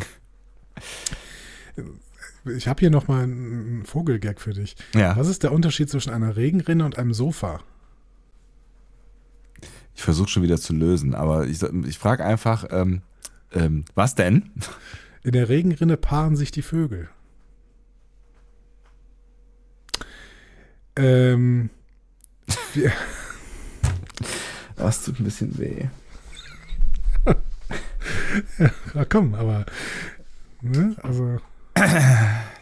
äh, also Data war ja auch voll funktionsfähig, haben wir in The Naked Now gehört. Ne? Ja, Dann, Tascha, Tascha, ja. Äh, Schüttest du dir gerade Schnaps ich ein? schütte mir gerade Schnaps ein. Es war 0,4. Nicht Ah. 0,04. Ja. Ah, Schön. Ich brauche ein klares, kaltes Wasser. Es ist mir, es wird mir alles zu hot hier. Ähm, ja. Nach ihrer gemeinsamen Zeit beschließen, äh, beschließt Rafter dann ähm, Peanut äh, das Geheimnis seines Volkes zu, sein, zu zeigen. Er bringt sie zu einer Höhle, die von einem Wasserfall versteckt ist. Natürlich, Ja, Indiana Ähm, Jones lässt grüßen. genau. Und äh, er sagt, dass da die Relikte ihrer Vorfahren aufbewahrt werden. Ähm, wir sehen ein paar Höhlenmalereien Mhm. und da sind, glaube ich, Warbirds drauf. Also Hast du gerade offensichtlich Warbirds oder Warpbirds gesagt? War, Warbirds. Also offensichtlich sind die Areore auch mal irgendwann mit den Romulanern zusammengestoßen. Mhm. Ähm, das würde auch die Warbirds tatsächlich erklären. Ähm, ja, turns out, die Areore waren mal Raumfahrer. Huch. Sogar mit Warp. Zur Irritation von Peanut. Also, ja. Genau. Also äh, sie waren in der Lage, den Raum zu falten. Und das ist ja eine äh, schöne, schöne Technikbeschreibung für Warp quasi. Ne? Ähm, ja. Mal, mal, mal, mal kurz in die Metaebene. Mhm. Hast du, da wir ja wissen, wie diese Folge ausgeht, bis hierhin Peanut abgekauft, dass das ihre Agenda ist? Weil bis hierhin hatte sie ja eigentlich, also ich habe mich das hinterher gefragt, ne? bis hierhin hatte sie ja eigentlich keine, keiner, keinerlei andere Agenda, weil sie ja nicht davon wusste, dass es einen Ausweg geben äh, könnte. So, ne? Also hast du ihr abgekauft, dass sie da gerade irgendwie in der Romance-Nummer unterwegs ist? Ja, weiß ich nicht. Also Romance ist immer schwierig bei einem Exocomp irgendwie. Ne? Aber also ich habe, ich habe, also ja schon häufig gefallen ist, glaube ich. Ein Romance ist immer so schwierig bei einem Exocomp. wer kennt's nicht? Wer kennt's Ja. nicht? Auch von zu Hause kennt ihr das. Ja. Ähm, ich ich habe ich hab's nämlich bis dahin schon irgendwie gekauft so und äh, musste dann hinterher drüber nachdenken, ähm, ne, also selbst wenn da irgendwie viel Verarschen mit am Start war, eigentlich, Start war eigentlich, ähm, gab es bis hierhin ja gar keinen Grund zu verarschen, oder? Naja, es gab vor allen Dingen irgendwann auch einen Grund, sich diesem Ding hier anzupassen, ne? Weil Mhm. ich meine, sie hatte keinen Ausweg mehr und dann lebt sie halt irgendwie mit dieser Prey-Warp-Zivilisation. Und dann ist es ja vielleicht auch nicht so schlecht, irgendwie mit dem äh, Chef des Dorfes irgendwie anzubandeln oder so. Also ich glaube, sie hat sich ihrem Schicksal gefügt, aber ob da jetzt wirklich Romantik drin war, weiß ich nicht. Ja, Keine Ahnung. okay, soweit will ja, weiß kann man. Auf der anderen Seite hätte sie ja, also ich, eigentlich ist es ja auch unnötig, dass sie sich ihrem Schicksal fügt. Sie hätte ja jederzeit einen äh, Distress Call aussenden können. Offensichtlich, ja. Also keine Ahnung, ich weiß es nicht. Wir Vielleicht sollte man auch Fall, da nicht so, so lange drüber nachdenken, ja. wir wissen auf jeden Fall jetzt, dass die Ariore eben so eine Spezies wie die Baku sind oder auch, es gibt äh, noch so eine äh, Folge, Paradise heißt die, da Ja. gibt es so, eine, so ein paar Typen äh, rund um Elixis, die haben auch irgendwann mal aufgegeben, Warp ähm, zu fliegen und stattdessen leben sie jetzt wieder Prey, also, oder Post-Warp, könnte man sagen. Mhm. Genau. Ja. Ähm, genau, die Vorfahren wollten dann in das Paradies zurückkehren, das sie kannten, bevor sie Warp entdeckten äh, und haben deswegen den Einsatz von Technologie verboten und die Schiffe versteckt. Rafter glaubt jetzt, dass es ein Fehler ist. Peanut sagt, ja, keine Ahnung, weil ähm, du schätzt das jetzt so ein, weil du mich als gut empfindest, aber ich bin nicht gut. Mhm. Finde ich schon mal ganz interessant, dass sie hier doch mit offenen Karten spielt, dass sie eben nicht so gut ist. Naja, naja. Ist fast wie Sauron im Herr der Ringe. Und, Ja. ähm, und äh, ja, sie hatte jetzt Zeit, irgendwie drüber nachzudenken. Ja, die Sternflotte war mein Zuhause und äh, dass die Aktion mit den Packlets war ja vielleicht doch nicht so toll und vielleicht war das alles so ein bisschen egoistisch. Äh, und ähm, jetzt kann ich, jetzt habe ich hier durch dich erkannt, lieber Rafta, wie besonders organisches Leben ist. Ähm, und ich wünschte mir, ich hätte das Richtige tun können, ähm, weil jetzt wird die Sternflotte mir den Verrat niemals vergeben. So, glaubst du, diese Mathematically Perfect Redemption, hast du, hast du ihr das abgekauft? Also ich war tatsächlich schon bereit, ihr, ihr sowas wie eine Entwicklung ähm, abzukaufen. Aber ich war, man, man ist ja dann schon getriggert ähm, durch die Vergangenheit, ne? Also wenn Ja. man, wenn, wenn man einmal miterlebt hat, wie jemand sich äh, ähm, quasi wendet, ja, charakterlich äh, abwendet von, von einer Situation. Ich habe ja nicht ganz getraut. Also ich habe ja nicht bis zum Ende getraut, auch wenn ich, wenn ich ihr ähm, da schon irgendwie einen Teil zugestanden habe. Ja, okay, gut. Ähm, ich, ich wusste nicht so genau, ob ich ihr wirklich glauben kann. Ich finde, dieser Charakter ist auch sehr, sehr unsympathisch, aber das soll ja auch sein. Ja. Ne? Ja, Rafta sagt ihr, dass sie sich selbst vergeben äh, kann und bietet ihr an, ihr zu helfen, zu vergessen, was sie getan hat. Dann küssen sie sich nochmal und paaren sich wieder.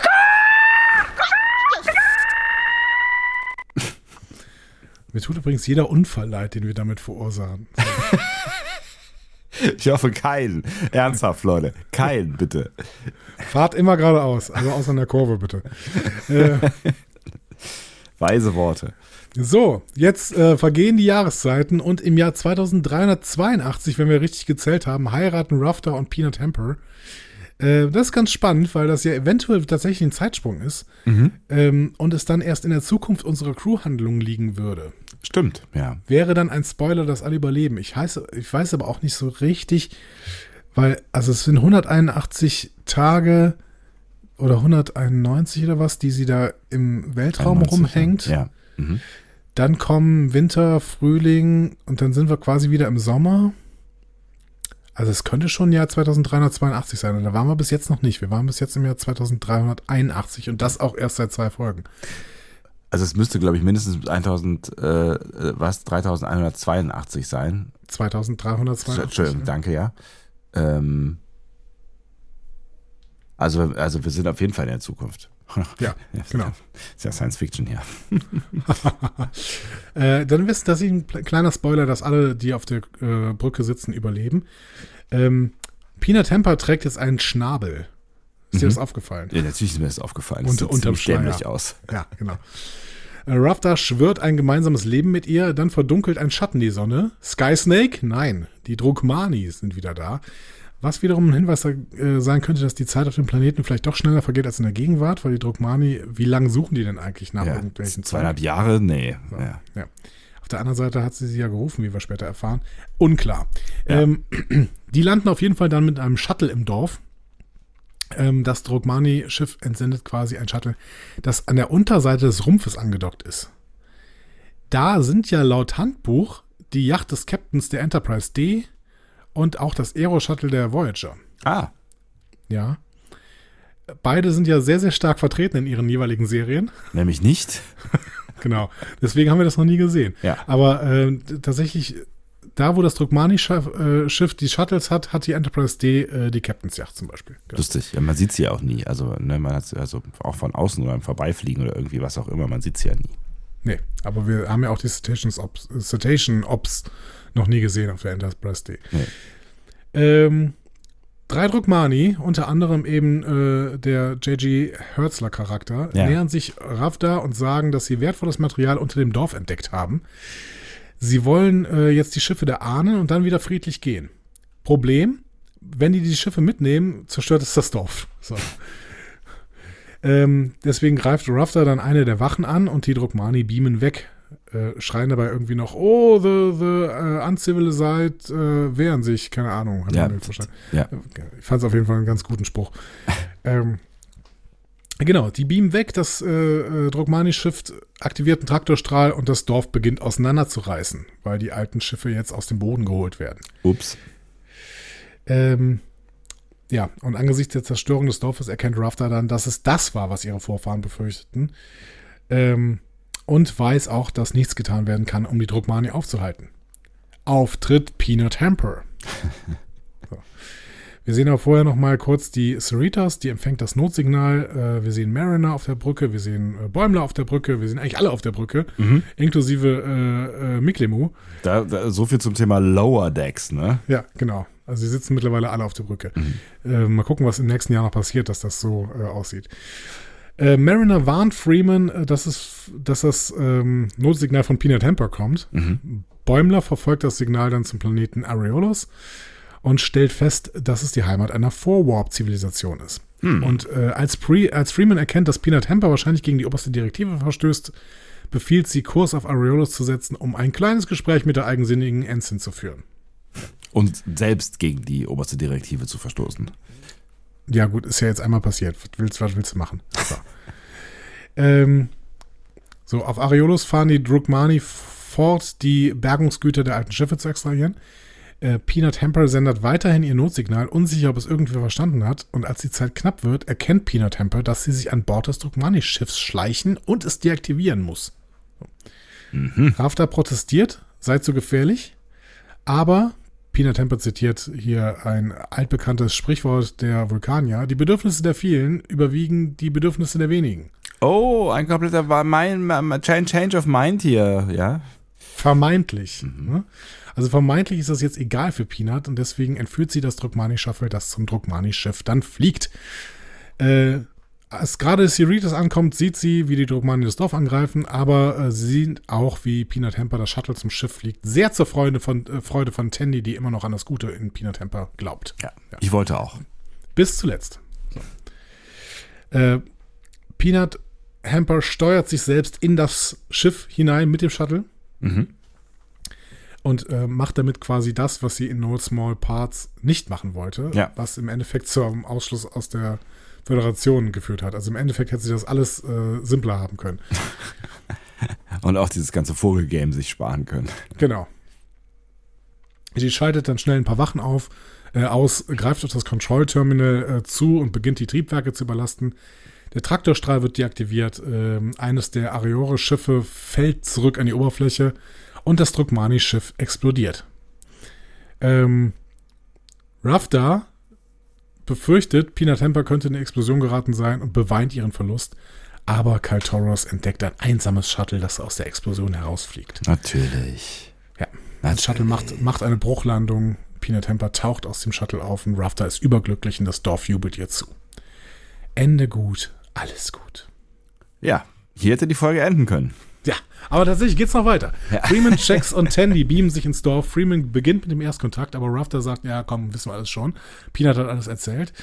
Ähm, und laut Coltoro ist dann das Dorf gerettet. Mhm. Rafter stimmt zu und sagt, ja, und Peanut ist jetzt außerdem eine von uns und die gehört nicht in eine Strafkolonie. Und Freeman so, ja, mach mal locker. Wir haben gesehen, was Peanut hier gemacht hat. Das heißt, ähm, wir wollen ihr jetzt danken und dann ist alles gut. So, Ja, ne? also ne, Second Chances und so weiter. Ist ja schon mal irgendwie ganz nett eigentlich. Genau. Und Peanut sagt dann, ja, eigentlich sind die Areore diejenigen, die Dank äh, verdienen, denn äh, ohne sie wäre ich wahrscheinlich so egoistisch geblieben wie vorher. Äh, aber durch sie verstehe ich jetzt Liebe und Opfer. Und sie fühlt sich jetzt verpflichtet, zur Sternflotte zurückzukehren und bittet deswegen um eine zweite Chance. Und Freeman will sie auch wieder aufnehmen. Mhm. Rafter fragt Freeman, ob ähm, er sich Peanut Temper dann anschließen darf, aber Peanut Temper sagt, ach nö, lass mal, ich will dich jetzt nicht aus deinem Paradies hier rausnehmen. Ne? Und Rafter so, ja, aber mit dir ist doch überall das Paradies. Mhm. So. Komische Situation, also ein bisschen Ja. äh, unangenehm. Das war so der, der, der, der erste Moment des Zweifelns hier für alle, Ja. die bis dahin an Peanut glauben wollten, ja. Genau. Ähm, und äh, Gott sei Dank passiert da nochmal gerade was, nämlich das Areore-Schiff, das von den Dukmani abgeworfen äh, wurde, beginnt sich hochzufahren. Ähm, Ransom ruft Freeman und sagt ihr, hey, die Drukmani haben sich zum Schiff transportiert. Ähm, und das ist nicht nur einsatzbereit, sondern hat auch Waffensysteme, die hochentwickelt sind und die wir noch nie gesehen haben. Ups. Ja, der Drogmani-Captain lacht und greift dann erst das Dorf an und danach die Cerritos. Also er öffnet das Feuer, Ransom ruft das Schiff, befiehlt ihm den Angriff zu stoppen. Und die Drogmani sagen dann aber, hey, ihr habt uns ausgetrickst und dafür werdet ihr alle bezahlen. Und äh, Ransom so, hä? Ich schalte das mal gerade durch zu äh, dir, Freeman. Die Drogmani behaupten, eine Subraumkommunikation von Areolus erhalten zu haben. Mit einer Einladung. Holt euch die Areore-Schiffe. Quelle Pina Temper. Upsi.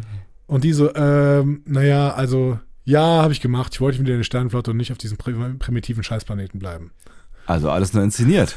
Genau, und es kommen dann noch so ein paar Beleidigungen, auch gegen Rafter selbst, der dann irgendwann auch zu weinen anfängt. Äh, was sie dann auch wieder kommentiert. Ah, there's rain again. Ähm, ja, also, Ja. es wird übel. Tandy will ihr selbst in dem Moment noch eine Chance geben. Und dann sagt so, ja, aber du könntest jetzt ja deinen Heldenmut beweisen und diesen Angriff unterbrechen, sowas. Und Peanut so, nö, kein Bock. So, Also es hat sich exakt nichts getan, ja. absolut die, nichts. Ja. Die, die ernüchternde Erkenntnis ist, ähm, ja, alles, was wir in dieser Folge gesehen haben, den vermeintlichen den Charakter, die vermeintliche Charakterweiterentwicklung, Nix. die hat nie stattgefunden. Nein. Ja, und jetzt haben wir aber natürlich eine blöde Situation. Die Drukmani haben nämlich immer noch die Kontrolle über das Areore-Schiff, greifen die Cerritos weiter an. Die fortschrittlichen Waffen äh, machen die Schilde nutzlos. Billups ist nicht in der Lage, die Waffensignaturen abzugleichen. Und ähm, auf Areolus brennt auch mittlerweile alles. Ne? Mhm. Äh, Kaltoros rettet Freeman noch davor, von einem brennenden Baum erdrückt zu werden. Traurig darüber, dass ihre Vorfahren sie scheinbar verlassen haben. Freeman, hast du übrigens Freeman vorher mitbekommen? Ganz, Nee. ganz kurzer Nebensatz. Nee, was war. was- Everyone flap this way. Nee, habe ich nicht mitbekommen. Flattert aus dem Weg. Ja, Ja, sehr, sehr schön. Also auch Freeman macht mit bei den äh, Vogelwitzen. natürlich. Ähm, ja, in dem Moment erhebt sich dann ein weiteres der Areore-Schiffe vom Boden, ein größeres. Äh, Tandy glaubt erst, dass Pina Temper doch die Kontrolle über das Schiff übernommen hat. Sie glaubt halt immer noch auf das, an das Gute. Aber dann stellt sich heraus, es war Rafta.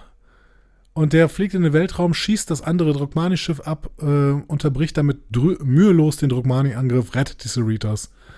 Ähm, Und äh, als ihr Schiff auf Areolos ab, abzustürzen beginnt, befiehlt der Drogmani-Captain einen Nottransport. Mhm.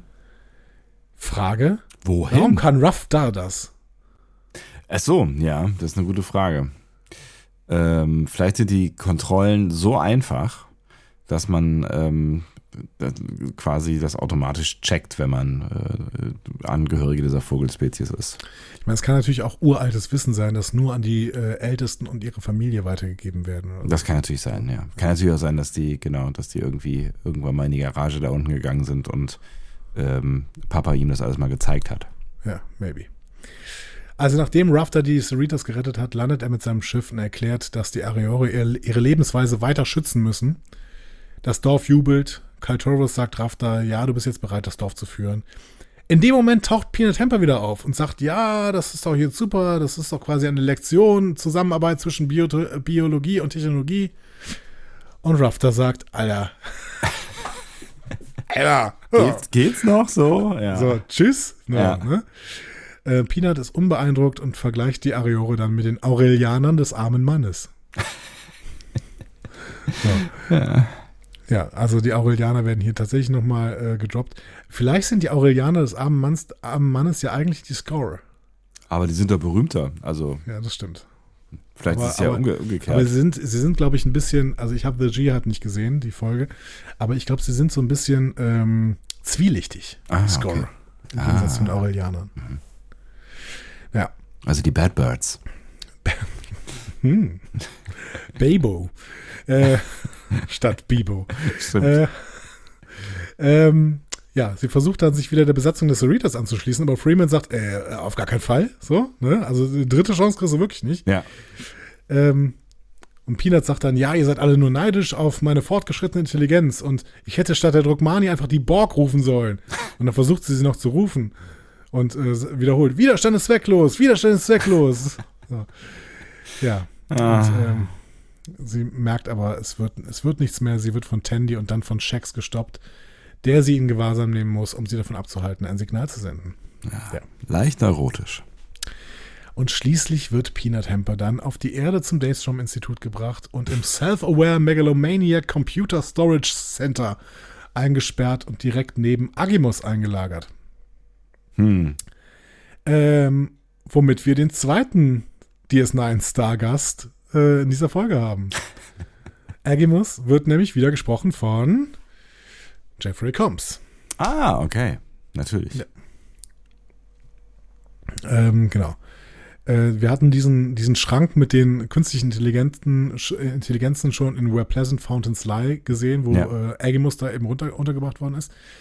Ähm, und es sind auch wieder exakt dieselben, ähm, dieselben äh, Computer darin untergebracht. Es Mhm. ist halt nur, ähm, also links von Agimus ist alles um einen Platz verschoben worden. Mhm. So, damit, Damit äh, der Peanut Peanut Hamper da unter, Ja. unterkommt. Unter anderem übrigens auch wieder der Computer mit dem CBS-Logo. Und Ja. ein Computer, der wie Batman aussieht. Also beides wieder dabei. Mhm. Ich erinnere mich dunkel. Agimus interessiert sich für sie und ergänzt ihren mathematisch perfekten Namen und sagt, dass sie und er schreckliche Dinge zusammentun könnten. Hm. Mike McMahon hat gesagt, dass das Ende dieser Episode Ja. eine sehr lustige Episode in Staffel 4 einleitet. Okay. Wir können also gespannt sein, ob Agimus und Peanut zusammen einen Planeten unterjochen werden. Äh, meinst du, also eigentlich müsste das ja einigermaßen safe sein, da mit diesen ganzen äh, künstlichen Intelligenzen. Ich würde sie auf jeden Fall eigentlich nicht zusammensperren, ehrlicherweise. ja, ich weiß auch nicht, ob das so eine gute Idee ist. Beide fangen dann auf jeden Fall an zu gackern, was dazu führt, dass die anderen Computer mit ihnen lachen. ähm, Peanut sagt ihnen dann noch allen, sie sollen aufhören, weil niemand sie eingeladen hat, mit ihnen zu lachen. Und dann sehen wir nochmal das Daystrom-Institut von außen, das uns genau daran erinnert, wie das Daystrom-Institut von außen halt aussieht in Picard, erste Staffel, wo äh, die gute Agnes draußen sitzt Ja. und äh, Oper hört. Genau. Bis sie gestört wird. Von, Oh. oh, Oh. Tja. Ja. Das Wort. Fazit. Also mein Fazit, ähm, ich würde es heute mal ganz kurz machen.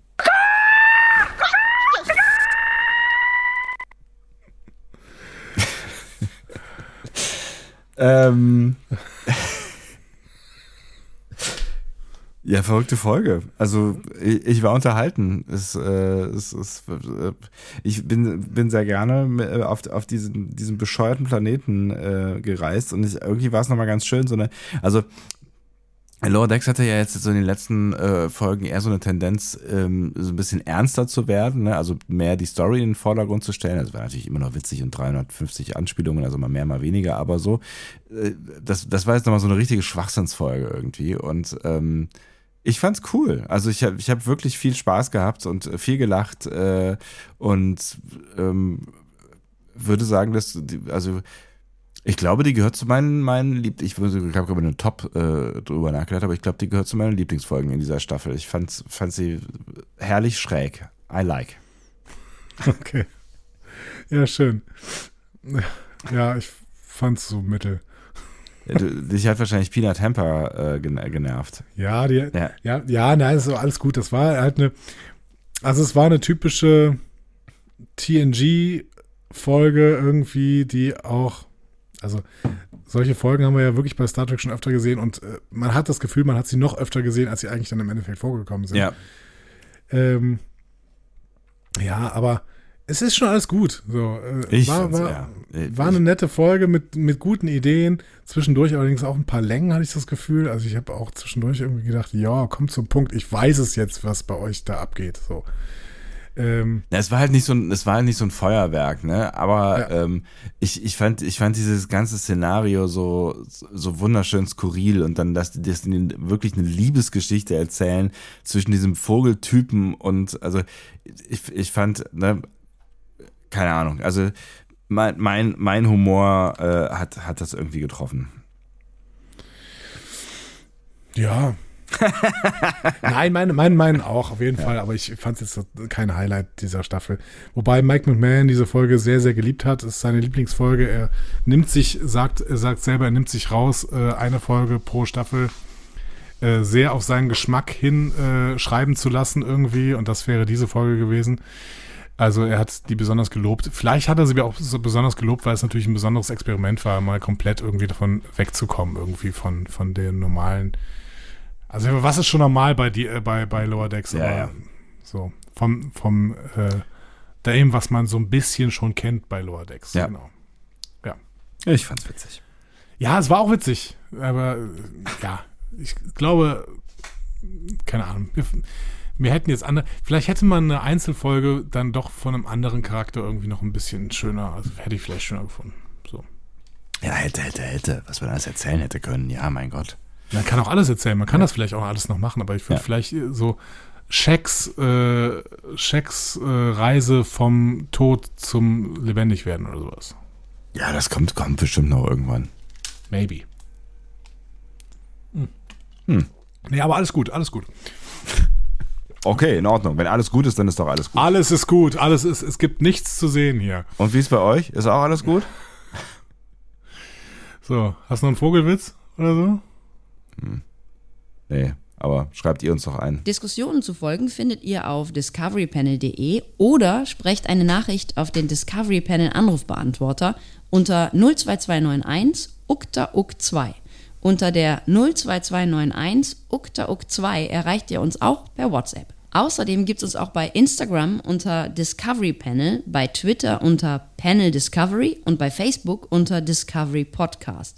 Wir freuen uns über eure Nachrichten und über eure Kommentare. So, ähm, da, damit ist auch, glaube ich, für heute sehr, alles gesagt. Wie sehr liebt ihr, liebt ihr denn jetzt eigentlich diesen Sound? Wie, wie oft sollen wir ihn demnächst spielen pro Folge? Ja, ich finde den großartig. Ich, ich musste, vielleicht, vielleicht habe ich da auch angedockt, weil ich emotional äh, mich, mich so ein bisschen berührt fühlte an ein Spiel, was ich ähm, seit geraumer Zeit ganz gern immer mal wieder spiele. Äh, und das heißt äh, Old, Old, Old, Old Boy. Ja, das ist ein Jump'n'Run. Ja. Mhm. Ähm, und das ist so, so in so einer, so einer ähm, Retro-Pixel-Grafik gehalten, ganz, ganz klassischer 2D-Scroller. Auch ziemlich hart, äh, alles in allem. Aber es ist halt, ne, also die, der Protagonist ist eine Eule und mhm. man flattert da so durch die Gegend und ähm, es ist halt auch recht vogellastig, das Spiel. Und da bin ich sehr gerne unterwegs. Vielleicht hat, das, hat, hat mich das deswegen auch emotional eher angesprochen als dich hier. Also, also mich hat's auch, also ich, ich, ich würde nur nicht mitgehen, dass es eine der tollsten Folgen dieser Staffel war. Ja, weil also, sie so anders ist. Ich mag, also ich, ich, ich möchte diskutieren. Ich möchte diskutieren, weil äh, bisher, also ich, ich finde im Mittelfeld hat es, also oder eigentlich im Anfangsfeld, ähm, im, im Mittelfeld des Anfangs hat diese Staffel ja so ein bisschen geschwächelt und ansonsten war sie jetzt noch nicht total crazy. Ne? Also sie hat, die hat uns immer wieder ja. verrückte Szenen gezeigt, aber sie, äh, also ich möchte gutieren, dass, ähm, dass das mal so ein Ausreißer hier ist. Ähm, dann gutieren wir das doch zusammen und ja. äh, würde sagen, wir, wir machen jetzt mal Schluss, weil wir müssen ja schon bald die nächste Folge aufnehmen. Ja, ja. Äh, mein Gott, es ist ja es ist ein Stress hier, wenn du mal in Urlaub gehst. Das ist ein, Meine ein Herren. einziger Stress. Ein, wir rennen Stress. hinterher ja. und müssen irgendwie bald zur äh, nächsten Folge kommen, die da heißt Crisis Point 2 Paradoxus. Mhm. Äh, es muss also was mit der Fortsetzung von Crisis Point 1 The Rise of Vindicta zu tun haben. Äh, das heißt, wir werden wahrscheinlich wieder viele Filmanspielungen sehen. Und Mal wieder eine Fortsetzungsfolge offensichtlich. Es wird weiter aufgeräumt äh, oder weiter erzählt, was äh, wir äh, früher schon mal gesehen haben. Wer weiß, wer weiß. Wir wissen bald, denn äh, bald werden wir diese Folge auch besprechen. Dann sind wir auch wieder im Rhythmus, äh, sodass wir dann noch die letzten beiden Folgen danach wieder äh, auch noch schön im Oktober abhandeln können. Und der November gehört dann ganz äh, Star Trek 4. Gott. Ich freue mich drauf. Wer nicht. Macht es gut. Tschüss. Tschüss.